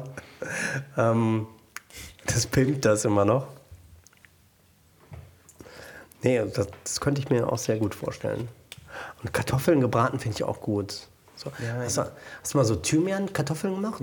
So, weißt du, so im schönen Ofen mit Olivenöl äh, anreiben und dann ähm, ein bisschen angaren lassen, rausnehmen, frischen Thymian drüber, also schön klein hacken drüber, wieder abschieben im Ofen, so für fünf Minuten, rausholen, Parmesan drüber reiben.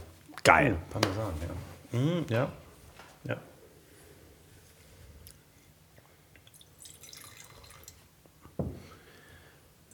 Oh, ja. Genau das würde ich dazu essen jetzt. Ja. Das kann ich mir echt super Ja. vorstellen.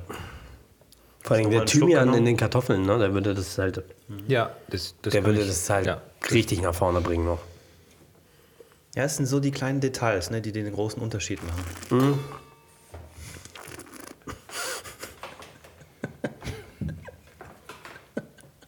Hast du, anderthalb Stunden drauf gewartet, oder? Den, den Spruch zu sagen. Nee, nee, gar Herzlich nicht. willkommen. Der, der kam einfach so raus. Herzlich, herzlich willkommen zu einer weiteren Folge Die Kalendersprüche 2021 vorne mit Tobias Hörning. Alright. Ähm, Ähm, du willst jetzt, ähm, weil jetzt, glaube ich, ist der Bordeaux dran, richtig? das heißt die Schalotten eigentlich auch. Wie, wie machen wir das? Kann gerade nicht. Er, ist, er Er kaut kann- gerade er- er kaut gerade noch ja. Ragout. Ja, ich weiß nicht. Nee, Essen und ähm, Reden gleichzeitig ist so. Essen und Reden äh, funktioniert ist schwierig nicht. Ähm, Sehr schwierig. nicht. Äh, wir könnten wir es so machen. Lass uns den jetzt mal trinken. Ich will den trinken und dann Ja. will ich darüber reden und mir das vorstellen und das dann quasi erleben. Erstmal. Okay. Wir. Würde das auch zum Chateauneuf passen? Das, die, die, ähm, Können wir auch gerne ausprobieren. beides, würde ja. beides gehen. Ne? Vielleicht können wir das dann nämlich danach machen, tatsächlich kochen und dann die alle nochmal so ein bisschen zu probieren. Also ich würde jetzt gerne, Tobi? ich bin jetzt sehr neugierig auf die Ja. nächsten Sachen. Also Bordeaux durfte natürlich nicht fehlen. Für viele ist es ja auch der bekannteste Wein, den es überhaupt gibt. So. Also für viele Leute, die sich nicht gut auskennen, Bordeaux sind die Der bekannteste Bordeaux-Weine. wirklich, ja? Bekannt vielleicht nicht jetzt bekannt, aber eher so wenn, unter den Top-Weinen, was sind die besten Weine der Welt, da würden doch viele Leute sagen Bordeaux. Ist das Ja? richtig oder falsch? Ich, ja, weiß ich nicht. Also, Ja, Ja, doch, klar. Ja, ich denke schon, ja. Bordeaux. Auf jeden Fall, ähm, Alle denken auch, dass ich aus Bordeaux komme. Aber Eigentlich komme ich aus Bordeaux. ja.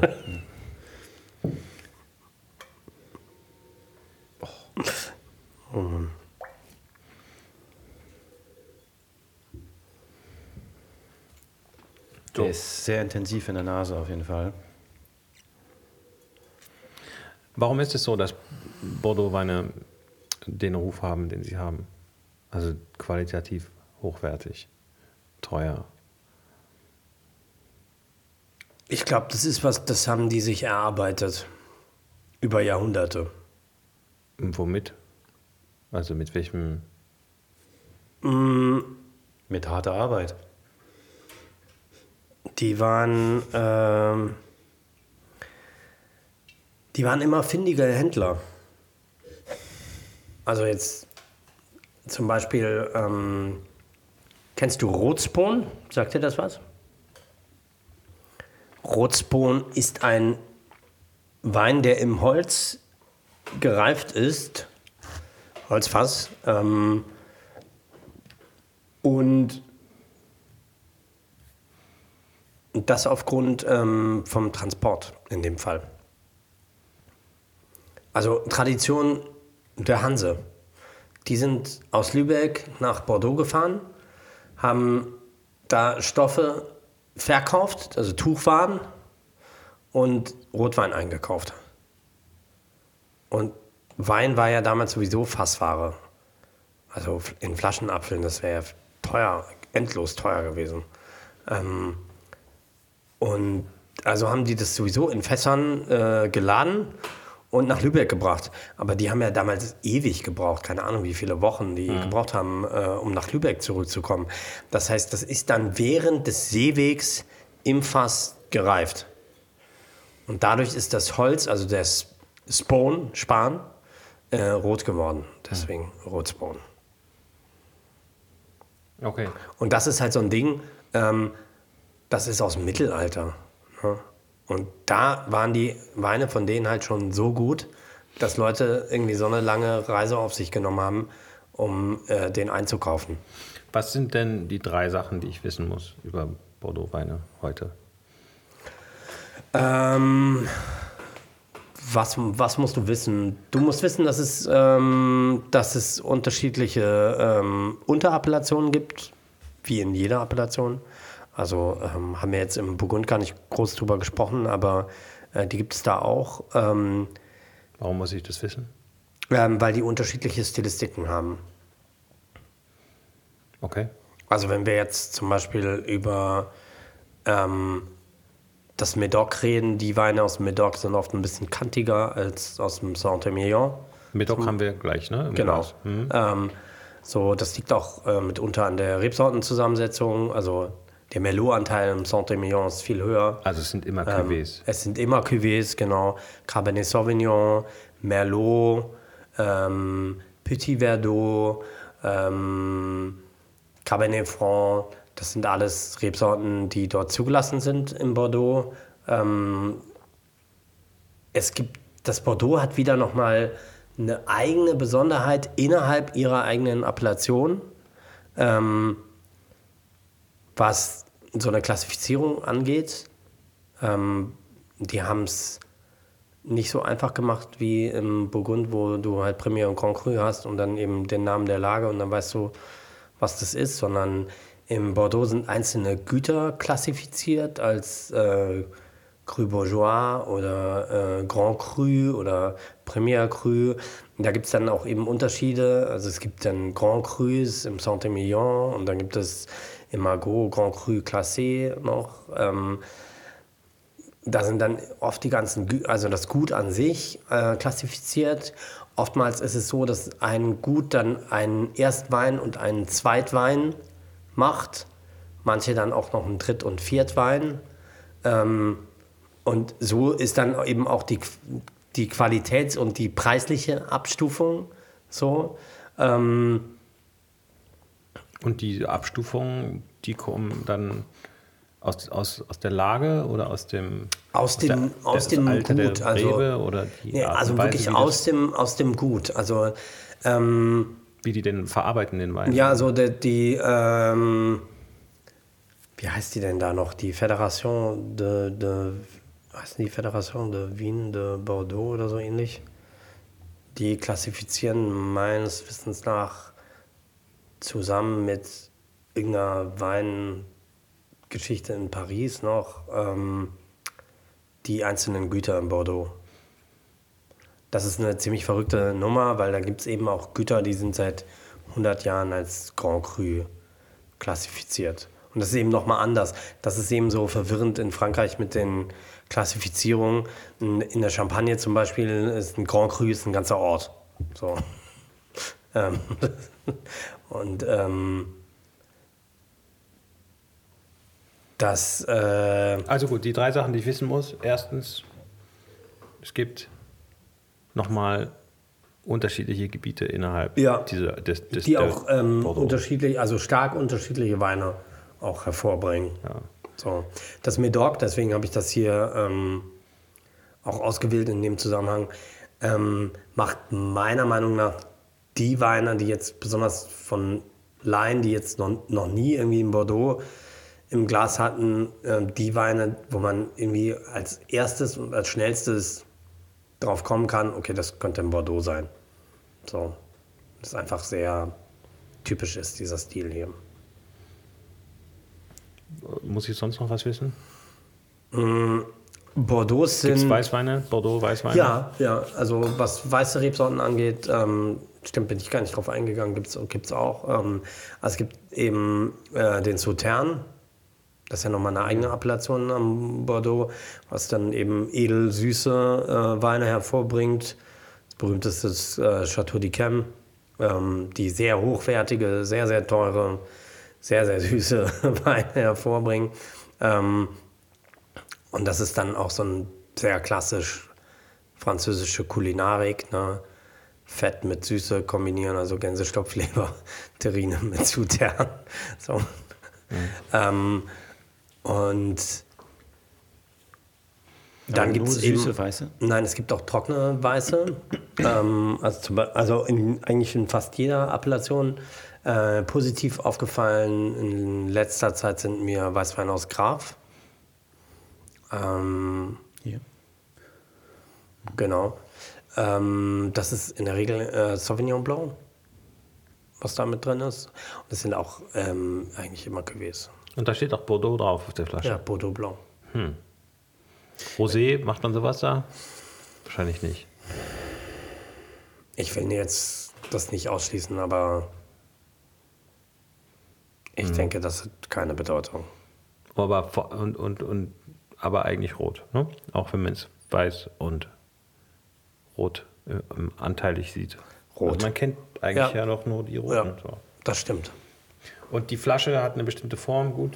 Also Ja, das ist genau. Eine sehr, eine sehr klassische Angelegenheit. Ne? Genau, richtig. Also das ist die klassische Bordeaux-Flasche. Das ist doch auch die Flasche, die man eigentlich meistens assoziiert mit einer Weinflasche. Wenn, oder? Richtig, Wenn jemand ja. fragt, mal mal eine Weinflasche. Mal mal eine Weinflasche, malen die meisten eine Bordeaux-Flasche. Genau. Und das ist historisch. Ja. Ich meine, im Gegensatz zu, wir haben hier sonst nur eigentlich auf dem Tisch stehen Burgunderflaschen und eine Schlegelflasche, wo der Mhm. Dornfelder drin ist. Stimmt. Jetzt haben wir zwei Sachen. Es gibt auch weiße. Es gibt verschiedene Unterappellationen in Bordeaux. Es gibt Süßweine. Was ist denn mit dem Ruf des Bordeaux? Dass er, dass er, der teuerste Wein der Welt ist ein Petrus, richtig? Oder der bekannteste, wo alle sagen, was ist der berühmteste Wein der Ich Welt? würde nicht sagen der teuerste, aber der Mit dem größten. bekannteste von den teuersten. Und das ist schon auch ein Bordeaux-Wein, oder nicht? Das ist richtig, ja. So. Das heißt, die renommiertesten Weine der Welt kommen die aus dem Bordeaux. Ich tue mich immer mit so generellen Aussagen, tue ich mich immer schwer. So. Aber du hast es schon gehört, dass, dass Leute so über Bordeaux-Weine reden. Ja, Und die haben nicht recht. doch, also die sind nicht unrenommiert. Die sind auch nicht unbedingt günstig. Es kommt immer drauf an. Ne? Man muss halt immer wissen, was man trinkt und wo man einkauft. Muss man die weglegen, damit die trinkbar sind? Auch das kommt drauf an. Also das, was wir jetzt heute im Glas haben, hat äh, vier Jahre Flaschenreife hinter sich. Das kann auch durchaus noch fünf Jahre liegen. Aber ähm, ja, also grundlegend würde ich schon sagen, Bordeaux sollte man erstmal, wenn man die jung kauft, erstmal weglegen. Fünf Jahre. Zehn Jahre. Zehn Jahre. Das sollte man noch wissen. Das ist so ähnlich wie die Chateauneufs. So. Also wenn ich irgendwo einen Bordeaux sehe, der nicht zehn Jahre alt ist, dann weiß ich, dass ich da eigentlich was trinke, was noch nicht ganz... Ja, wie gesagt, das ist eben, das kommt dann immer drauf an, so, was habe ich damit vor, ähm, welches Weingut ist das, welche Unterappellation, ähm, Gut, dann werden wir mal konkret jetzt, oder? Hast du schon ein Glas? ja.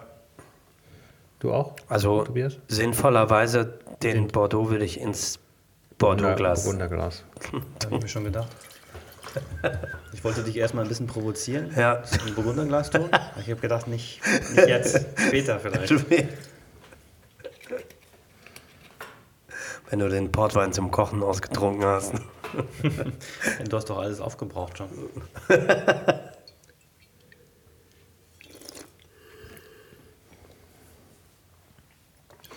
Also riecht sehr was- kräftig und würzig. Ja. Und das meine ich halt auch so mit dieser typischen Nase so. Das ist irgendwie, also wenn man das nicht als Bordeaux erkennt blind, dann weiß ich auch nicht. Das ist halt schon sehr plakativ. Aber es ist wahnsinnig gut gemacht. Wir reden über welchen Wein? Äh, Chateau de Bordieu, ähm, Cru Bourgeois, Médoc. Genau. Wo haben wir den her? Ähm, den haben wir von meinem lieben Freund Amand aus Berlin-Friedrichshain, aus dem Weinladen, der den auch selber importiert. Genau. Und der Weinladen heißt der Weinladen. Der Weinladen heißt einfach Weinladen. So, Weinladen. Weinladen. Und äh, du kommst rein. Amnon steht selber hinter der Theke, hat irgendwie so einen Hoodie an, die Ärmel hochgeschoben, weil er die ganze Zeit Kisten hin und her trägt. Und ähm, er sagt: Hey, na, geht's dir gut? Was möchtest du trinken? so. Und dann geht's los. Und dann gehst du, obwohl du eigentlich eine Flasche kaufen wolltest, so für heute Abend zur Ente, ja, Ja. gehst du mit einer ganzen Kiste sechs verschiedene Weine raus, so. ähm, und du hast nicht mal ein schlechtes Gewissen.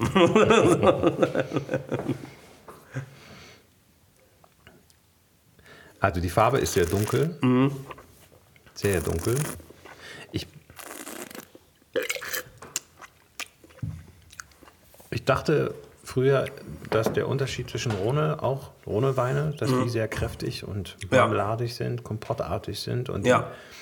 Bordeaux-Weine eher feiner, heller, mehr Säure. Ist Ja. es, aber es ist, kommt mir jetzt gar nicht so vor. Ist es Nicht? Was, nee, gar nicht. Okay. Nee. Also das sieht sehr dunkel aus. Das ist wahnsinnig dunkel. Ja. riecht sehr kräftig.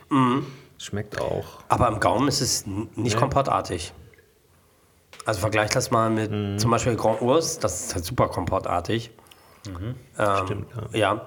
Ähm, das hat auch eine schöne Frische und das ist eben klimatisch auch bedingt, weil ähm, kann ja verraten, äh, Toto hat gerade eine, eine Bordeaux-Karte an, an unsere Kaminwand gestreamt. Ähm, und da kann man ja sehen, die Nähe einfach auch zum Atlantik. Und von da kommt eben die ganze Zeit immer kühler Wind, der äh, zwischen den Rebzahlen dann lang Vor allem geht. Medoc ist ja direkt fast Ja. am Meer. Ne? Richtig, genau. Das heißt, Das heißt, Medoc ist auch diesen Geschmack, den man jetzt hat, ist es auch typisch Medoc oder Ja. ist es typisch Ja. Bordeaux, sage ich mal? Ja, ja und ja. und der Wind, der kühlt die Trauben runter. Oder der, was macht der Wind? Warum ist der so? Genau. Also es ist wie, ähm, wie der Mistral äh, ähm, Ja, in der gut, südlichen aber was machen, ja. was machen die? Kühler Wind. Kühler Wind bringt kalte Luft. Und warum ist es super? Weil das immer wichtig ist in heißen Regionen, also wenn kein kühler Wind da wäre. Gibt So. Schimmel oder Ähm, nee, Sch- Schimmel nicht. Dazu, dazu, dazu ist äh, viel zu wenig Feuchtigkeit da, sondern ähm, eher. Ja, das würde einfach zu kompottartig werden, zu fett, zu langweilig, marmeladig. Das wird dann auch keiner trinken wollen.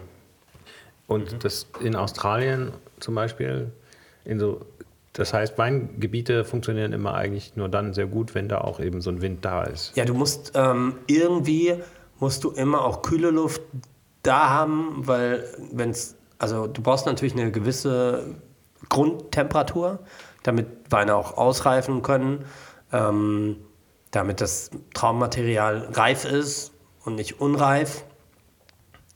Ähm, aber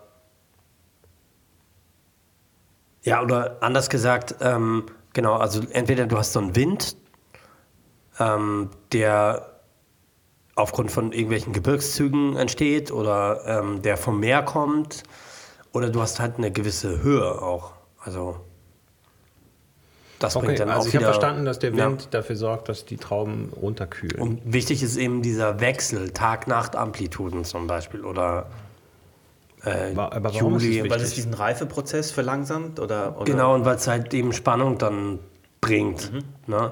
Also warum haben Moselweine auf der einen Seite so krasse Frucht Aber vorne stresst es, und stresst es die Traube.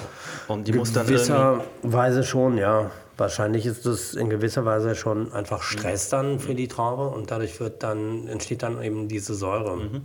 Und die gibt dann eben wieder den Trinkfluss. Also stell dir mal vor, ähm, du hast so reife Himbeeren, so richtig reif, so die schon eigentlich fast zerfallen, wenn man die so in die Hand nimmt. Ja, und du machst ein Püree da draus. Nur da draus. Also machst einfach, stellst es auf den Herd, in den Topf, machst es warm, vielleicht einen Löffel Zucker rein, damit es sich besser auflöst. Und dann pürierst du es einfach durch und dann isst du das so.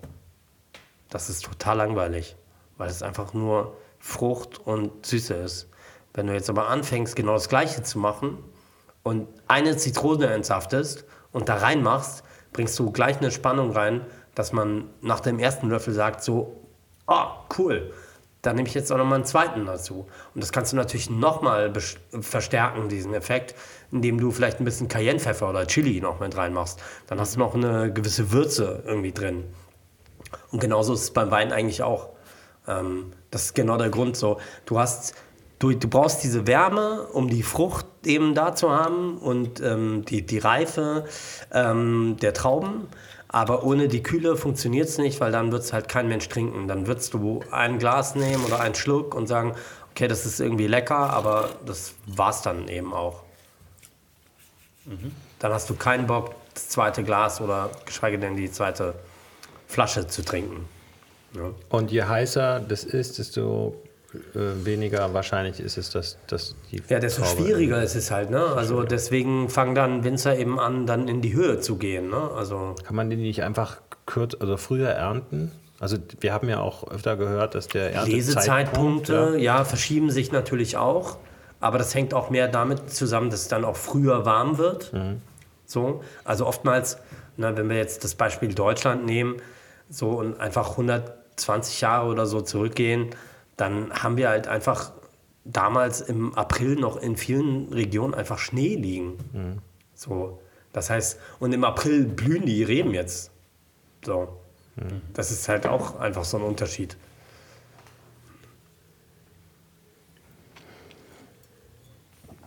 So, schmeckt super.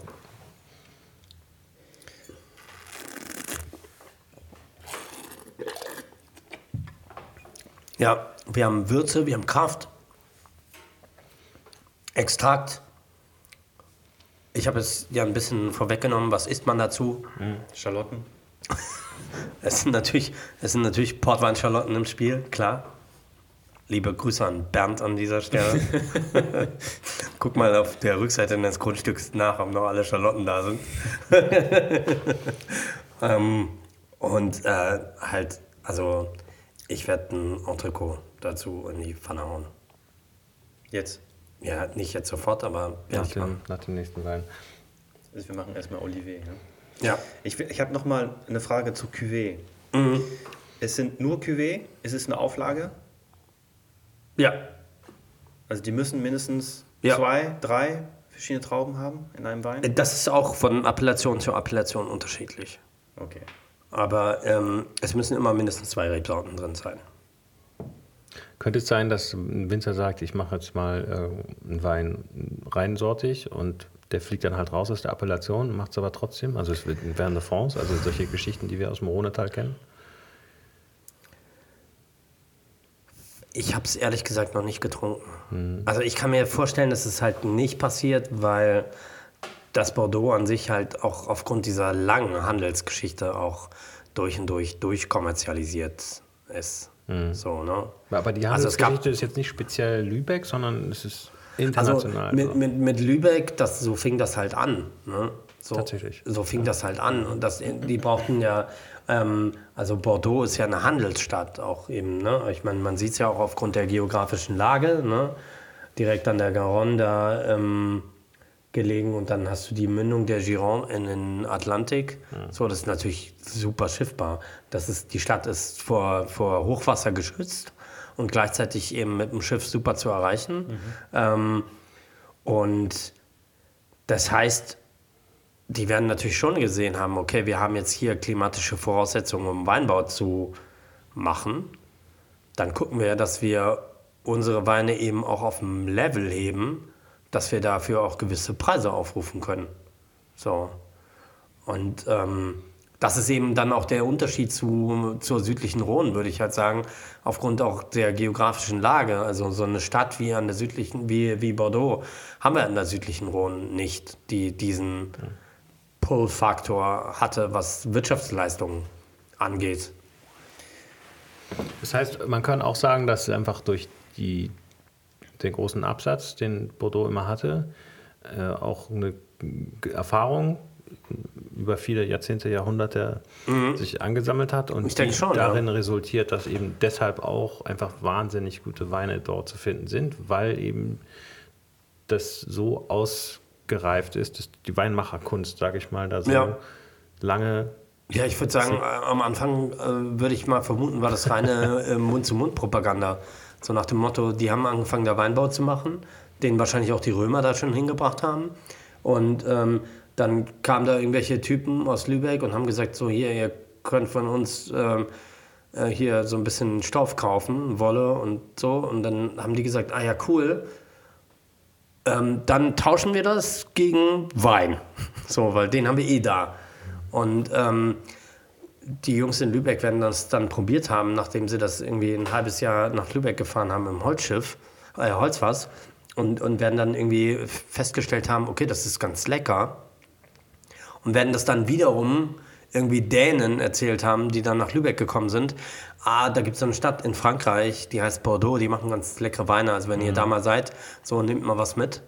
So, und so werden die sich dann einfach wahrscheinlich einen Ruf erarbeitet haben.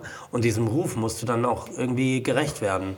Und wahrscheinlich liegt es daran, also die haben eben, wie gesagt, auch eine ganz eigene Klassifikation, die sie wahrscheinlich einfach selber historisch bedingt irgendwann mal so aufgestellt haben, ohne das jetzt irgendwie mit der Zentralregierung in Paris abzusprechen. Ähm, einfach um ein Level ähm, zu halten, das den Ruf dann eben auch gerechtfertigt, den sie sich aufgebaut haben.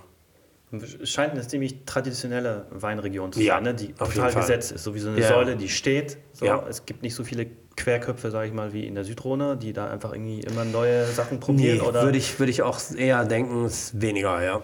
Das ist ein sehr traditionelles Gebiet, ja.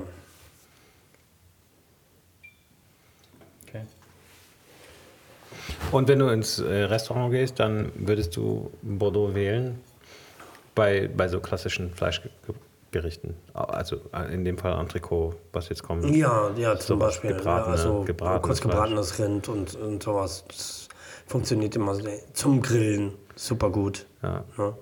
Ne?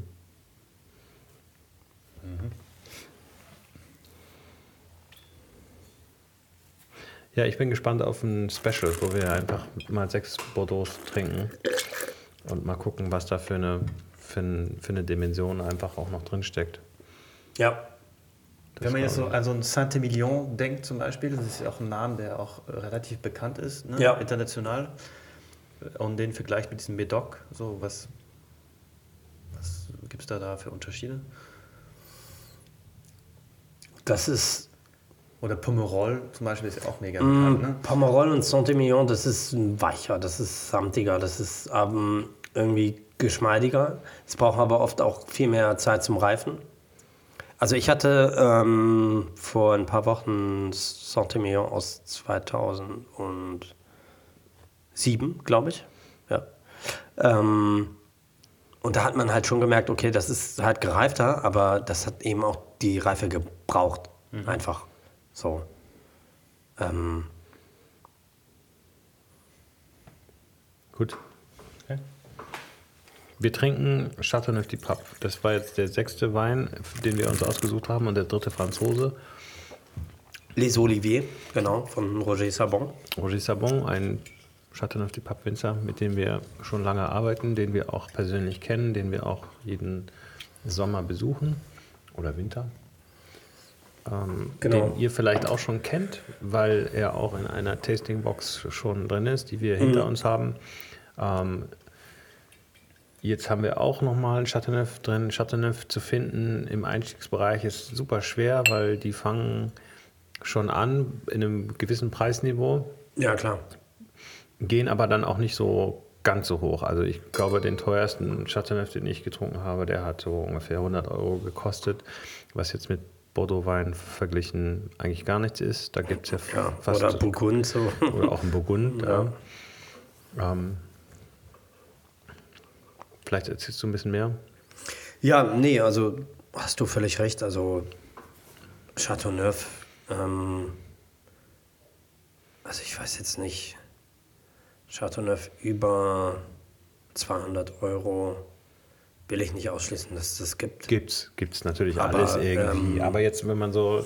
Aber generell, klar, also wenn du Ich das meine jetzt, auch jetzt nicht für den Preis, sondern einfach so was. Äh, ähm, Auf der anderen Seite muss man natürlich sagen, ähm, ist der Preis natürlich auch schon insofern begründet, wenn man jetzt mal von der ganzen, von der ganzen anderen Geschichte absieht, also eben nur Handlese etc., 13 zugelassene Rebsorten.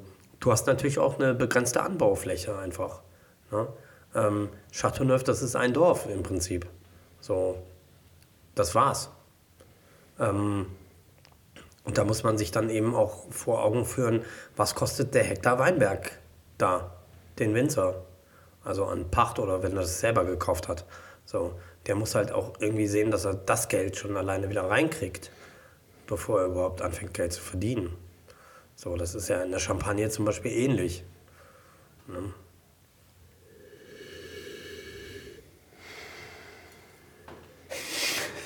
Okay, alles klar.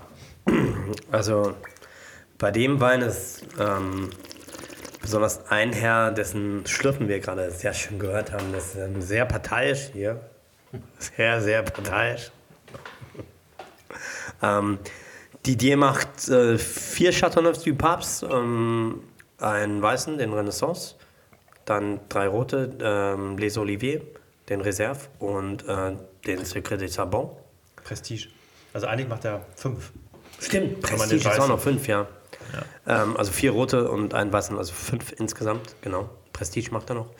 Ähm, das hier ist jetzt sozusagen Chateauneuf für Einsteiger von ihm.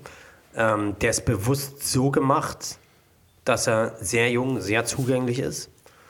Ähm, also Didier zeigt auch sehr eindrucksvoll, finde ich immer, dass so diese alte Regel, ähm, also gerade was Chateauneuf betrifft, gab es ja irgendwie immer so die Faustregel, ja, also wenn du jetzt den aktuellen Jahrgang kaufst, dann trink ihn nicht vor in 15 Jahren. So. Ähm, da arbeitet Didier halt sehr stark gegen, weil er ähm, spielt halt sehr mit seinen, ähm, mit seinen äh, Parzellen, die er hat, ähm, mit äh, Lesezeitpunkten. Ähm, er entrappt komplett alles. Also wir haben eben ein ganz anderes Tanningerüst, ähm, was eben dann dadurch auch leichter zugänglich ist. Ähm, genau, der guckt halt auch eben immer, welche Parzelle mit welcher Parzelle zusammenpasst. Das ist jetzt alles eher aus westlicheren Parzellen äh, gelesen, von sehr kalkhaltigen Böden. Willst du noch was dazu sagen? Du, du, du guckst mich gerade so an und das ist ja sowieso, nee, ich- das ist ja dein, also Les. Olivier ist ja gemacht eigentlich für dich, wissen ja die wenigsten. Aber Ja, dass man den ganz jung trinken kann. dass man nicht so lange warten Natürlich toll. muss, Vor allem bis man beim Chateau du. Pape.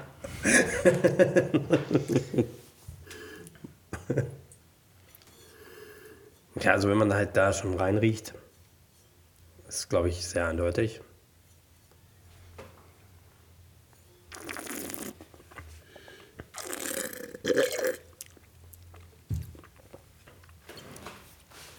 Dann findet man sich sehr schnell an der südlichen Rhone. Ja, was riecht man denn eigentlich? Was riechst du? Was riechst du denn? Nee, was riechst du denn? Nee, sag du doch mal, Felix. ich rede mir hier die ganze Zeit den Mund fusselig. Aber man kann schon schmecken, dass der entrappt. Ne? Also dass diese, Ja. dieses Tanningerüst, was du jetzt gerade erwähnt hast, das ist nicht so, das ist Ja, nicht so scharf. Vergleich das mal mit dem Burgunder oder halt mit dem Lemberger, wo ja bei dem Lemberger ist ja auch ein gewisser Anteil äh, nicht entrappt. Ähm, Das ist viel samtiger. naja, das ist. Und das ist, präsentiert sich viel offener. Ne? Du hast halt auch gleich so in der Nase so diese warmen Noten, die dann kommen. Dann kommt da dieses bisschen Honig und so rein. Und der kalkreiche Boden, den schmeckt man natürlich aus raus.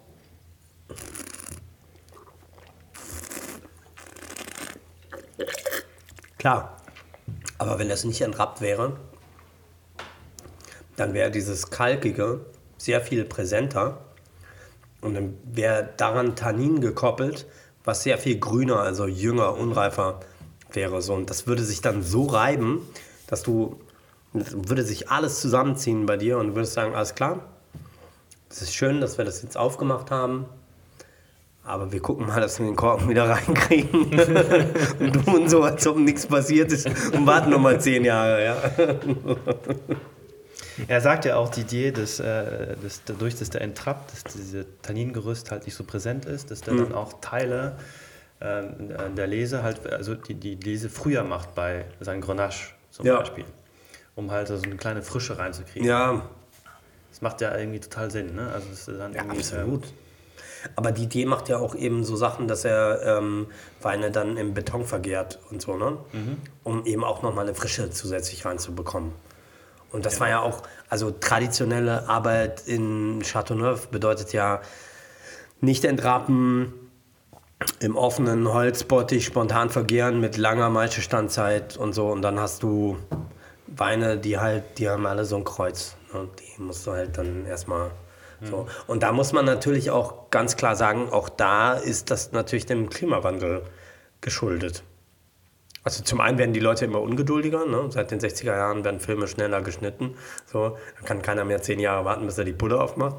Ähm, und äh, zum anderen äh, hast du natürlich, ich meine, wir sehen es auch hier, glaube ich, am Alkoholgehalt. Wie viel hat der? Ja, 15 Umdrehungen. Ne? Wir wissen, bei 16 sterben die Häfen ab. Also das ist natürlich auch was, wenn du so hohe Alkoholgrade hast, musst du irgendwie gucken, dass das eine Frische behält, die das trinkbar macht. Ähm, und die es auch zugänglich sein lässt. Und da also ja, muss man eben dann gucken, dass man früher liest, entrappt, mit Beton arbeitet, so eben, also damit das reduktiv ausgebaut ist, also ohne Sauerstoff, die Frucht mehr betont wird. Weil wenn man das klassisch machen würde, dann wäre das wahrscheinlich ein Wein, der irgendwie wirklich äh, 16 Umdrehungen hätte und wahrscheinlich trotzdem Restzucker und ein Tanningerüst, was äh, Beim, beim Pairing, ja. Oder lass uns den Wein nochmal vergleichen mit dem Bordeaux vorher. Ähm, für mich hat der Bordeaux eine, im, im Abgang, eine, also da war die Säure ein bisschen betonter. Deswegen kann ich mir den super vorstellen mit so Entrecote, was du vorgeschlagen hast. Und hier ist es ein bisschen anders, finde ich. Vielleicht isst man dementsprechend auch Dinge, die so ein bisschen mehr Säure haben. Also irgendeine Terrine oder sowas, die, die einfach ein bisschen. Es gibt doch diese, diese mit so mit so Gelatine drin oder sowas, so, so Ja. Terrinen. Ich weiß es aber nicht, ob das ein richtiger Instinkt ist von mir. Ich überlege auch gerade, was ich da jetzt dazu essen würde. Also ich kann ihn Sehr, auch wunderbar so. Mhm. also ich kann ihn glaube ich, also von all den Weinen hier, mich mit dem, also am, am den trinke ich gerne so ganz alleine. So. Ja. Ne, da das ist aber auch unfair, weil natürlich Chateauneuf und Rhone Weine sind natürlich auch mein, mein, meine, mein Lieblingsgegend, sage ich mal. So, da habe Ja. ich dann auch schon am meisten Weinerfahrung. Da kann Ja. ich das am meisten vergleichen mit anderen Sachen, die ich da schon kenne. Also da da ist dann, ne, vielleicht ist es auch so eine Art Echo-Chamber dann, aber es gibt halt die Reflexionen, die da passieren in meiner Erinnerung, Weinerinnerung von Wein, die ist natürlich auch das, was mich daran unterhält, wenn ich den Wein jetzt trinke. So. Also ich kann mich mit dem Wein ganz alleine beschäftigen, den ganzen Abend lang. Aber für jemand, der jetzt vielleicht da noch kein richtiges Weingedächtnis hat, was Chateauneuf angeht, sondern der das jetzt das erste Mal probiert oder der vielleicht auch jetzt einen Hinweis braucht, was man damit gut essen könnte, um den Wein vielleicht ein bisschen besser zu verstehen, Vielleicht bin ich da schon so eigentlich gar nicht in der Lage, jetzt das Richtige zu empfehlen. Was würdest du, ich meine, wir haben ja schon mal darüber geredet und sind dann darauf gekommen, weil das sind ja auch so immer Cuvées, ja, immer die Mischung der Einzelteile ergibt dann mehr als nur die Mischung der Teile. Das heißt, das Ganze ist immer mehr und da unten in Südfrankreich gibt es ja auch unheimlich viel Charcuterie und unheimlich viel Wurst und Pasteten, die ja auch schon in der Verarbeitung nochmal was ganz Neues werden. Ja, das stimmt. Ja, und das natürlich, da gibt es natürlich die Das kann ich mir Parallele. auch tatsächlich an der Stelle am besten vorstellen mit dem Wein. Ne? Ja. Auch so, so Terrine, so Ja, wirklich so wo man auch alleine schon Essen, Ne? Cuvées so Ja. und, und so, auch eigentlich Ziegenkäse bilde ich mir ein, so mit so, so, so, mit so Kräutern, also so irgendwie auch was Vegetarisches. So. Also ich kann mir einen guten Ratatouille auch dazu vorstellen, irgendwie. Zu dem Wein hier. Sehr würzig, ne? Also wo man Ja. wirklich so dieses äh, Zusammensitzen, Wein trinken und dabei immer so ein bisschen so, sich ein bisschen Pastete dazu abschneiden. So ein bisschen immer. Pilze. Pilze. Pilze. Ich habe ich Pilze hab Champignons noch dabei in der Küche. So. Ah, Die werde ich gleich noch ein bisschen mit Schalotten und Portwein. Ja, also Aber könnte man dann, wenn man jetzt wirklich dann das möchte. Also wenn man sagt, ich habe jetzt ein, ich will dann auf jeden Fall ein Entrecot essen heute Abend und dann nur durch die Jus oder durch die Soße, die man macht, das ein bisschen noch halt den Wein, den man vorhat, dazu zu servieren, komplementieren. Klar. Also jetzt zum Beispiel, wenn man sagt, okay, wir trinken einen Chateauneuf und ein Olivet, dann machen wir ein bisschen Pilze noch mit rein, nur die Soße, die dann drüber geht über das. Ja. Und wenn es der Bordeaux wäre, dann vielleicht eh- nur die Schalotten oder eher pur, also einfach Ja. nur das Steak mit, mit äh, Pfeffer und Salz. So halt, ne? So könnte man doch so ein bisschen so die Weine Ja, so ein natürlich, bisschen auch- klar. Also, was ich mir bei dem Chateauneuf auch immer dazu vorstellen kann, ist, ähm, also wir sehen ja, wir sehen ja die südliche Rhone eigentlich immer nur, wir betrachten die ja immer nur während der Vegetationszeit, wenn es da total warm ist. Aber da wird es ja auch kalt. Im Winter wird es da ja mitunter auch sehr kalt. So. Und dann braucht man halt schon auch was Kräftigeres zum Essen. Ne? Und also irgendwas Geschmortes funktioniert halt auch super damit. Ne? Also so, wenn man jetzt so ein bisschen italienische Küche reinbringen will, Ossobuco oder so, ähm, kann ich mir halt auch sehr gut damit vorstellen. Aber da würde ich jetzt eher, also heute würde ich den Bordeaux dafür wählen. Mit Ossobuco. Ja. Also mit geschmorten Sachen, sage ich mal. Ich Ja, finde den Chateauneuf finde ich ein bisschen zu fein gerade, also zu würzig. Der hat schon, der ist, der, der macht schon hier, der will schon ganz schön viel für sich für Aufmerksamkeit. So. Der ist, der ist. Wo kommt denn diese Würze her? Ist es der Grenache? Der hat dieses. Ja, es ist, die, was ich die, meine? es ist der, ja, ist der Grenache äh, ge, gepaart mit dem äh, kalkreichen Boden und äh, mit diesen ganzen äh, Rosmarinfelder, die halt in der äh, nahen Obe- Umgebung sind. Das fand ich ja verrückt auch, ne? dass Florence, die hatten ja dieses Weingut in, in Gigondas, die gesagt hat, ja, ja, ihr Spitzenwein, der Cuvée Florence, der lebt natürlich auch davon, dass die, dass die Gewürze der Umgebung da ähm, mit dem Wind da reingetragen werden. Der hat tatsächlich so einen, so einen provençalischen Ja, Geschmack. Total, ja. Aber ich frage mich immer, wie das sein So, kann. so eine Hitze, aber gleichzeitig auch so eine Frische irgendwie. Ich weiß nicht, ob das auch so abkühlt im, im, in der Nacht. Also mitunter, also wir haben es ja, also wenn du jetzt gerade Florence da nimmst, die Parzellen da oben, wo der Ja. Cuvée Florence, da haben wir es ja gemerkt, richtig? Also da sind wir runtergestiegen vom, vom Weg in diese Parzellen rein, die, was ich halt auch ganz interessant fand, so heckenartig ja eigentlich irgendwie umgeben waren Ja. und dann auf so diesen, wie so ein Terrassen, dann über dem Tal liegen. Und das ist genau das, was ich halt meinte, so mit Höhe, ne? Das ist halt da oben. Das ist im, im Burgund ist es genauso. Also da hast du eben auch unten am Fluss äh, Gutsweine und oben drüber sind dann die Ortsweine und dann kommen die Premier Crus und ganz oben an der, Hang, ja, an, an der Kuppe sozusagen, da kommen dann die Grand Crus. ja, aber bei Florence hat der wirklich wilder Rosmarin und wilder Thymian Ja. Äh, äh, ist da gewachsen. Ich frage mich nur, wie das dann reinkommt in, den, in die Flasche. Also, de, also, man, vielleicht ist das, Das so ist assoziativ. Du musst dir das so vorstellen, Felix. Ist der Wind, oder? Der Wind be bevor, einfach be in die Traube be rein. So. bevor, bevor Didier ähm, die, die Weine füllt, nimmt er nochmal so eine handgetrockneten Thymian, Rosmarin, Lavendel, sondern pustet er das so über die Fässer rüber. Ja. Nee, natürlich kommt das irgendwie aus dem Boden. Natürlich kommt das aber auch aus den Rebsorten. Grenache bringt sowas mit. So, Mouvetre kann sowas auch super gut transportieren. Ne? Sanso kann das auch sehr gut. Ah, das ist wirklich toll. Das ist wirklich super. Das mag ich beim Chateauneuf. Also diese Würzigkeit. Mhm. Deswegen glaube ich, sind die Weine also so, dass Das auch, sie hier jetzt habe ich auch verstanden, jetzt habe ich auch verstanden, warum Toto in seiner Küche überhaupt gar keine Grand de la Provence oder so hat, weil der einfach zu allem immer Chateauneuf trinkt. ähm, dann brauchst du das gar nicht. Dann musst du das nicht irgendwo ran tun. So. Ja.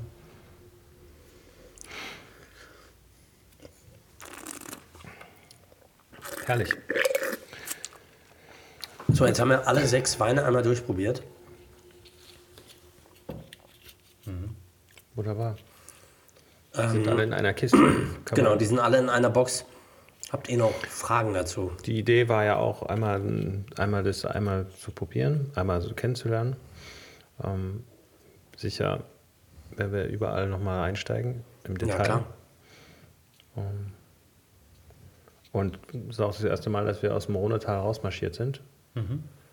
Weil wir ja eigentlich als Club of Rhone natürlich unser Spezialgebiet haben. Insbesondere von dir, Felix, ein sehr mutiger Schritt Ich weiß, an dieser es hat Stelle. auch lange gedauert. Es war nicht einfach, aber Felix dazu zu bewegen, da vor allen Dingen. Also, ja. das war wirklich nicht einfach. Aber ey, wir haben es geschafft. Ja, drei Abende beim Italiener. Ja. Ja, es hat gedauert. Zwei Anzeigen wegen Diebstahls von Weingläsern.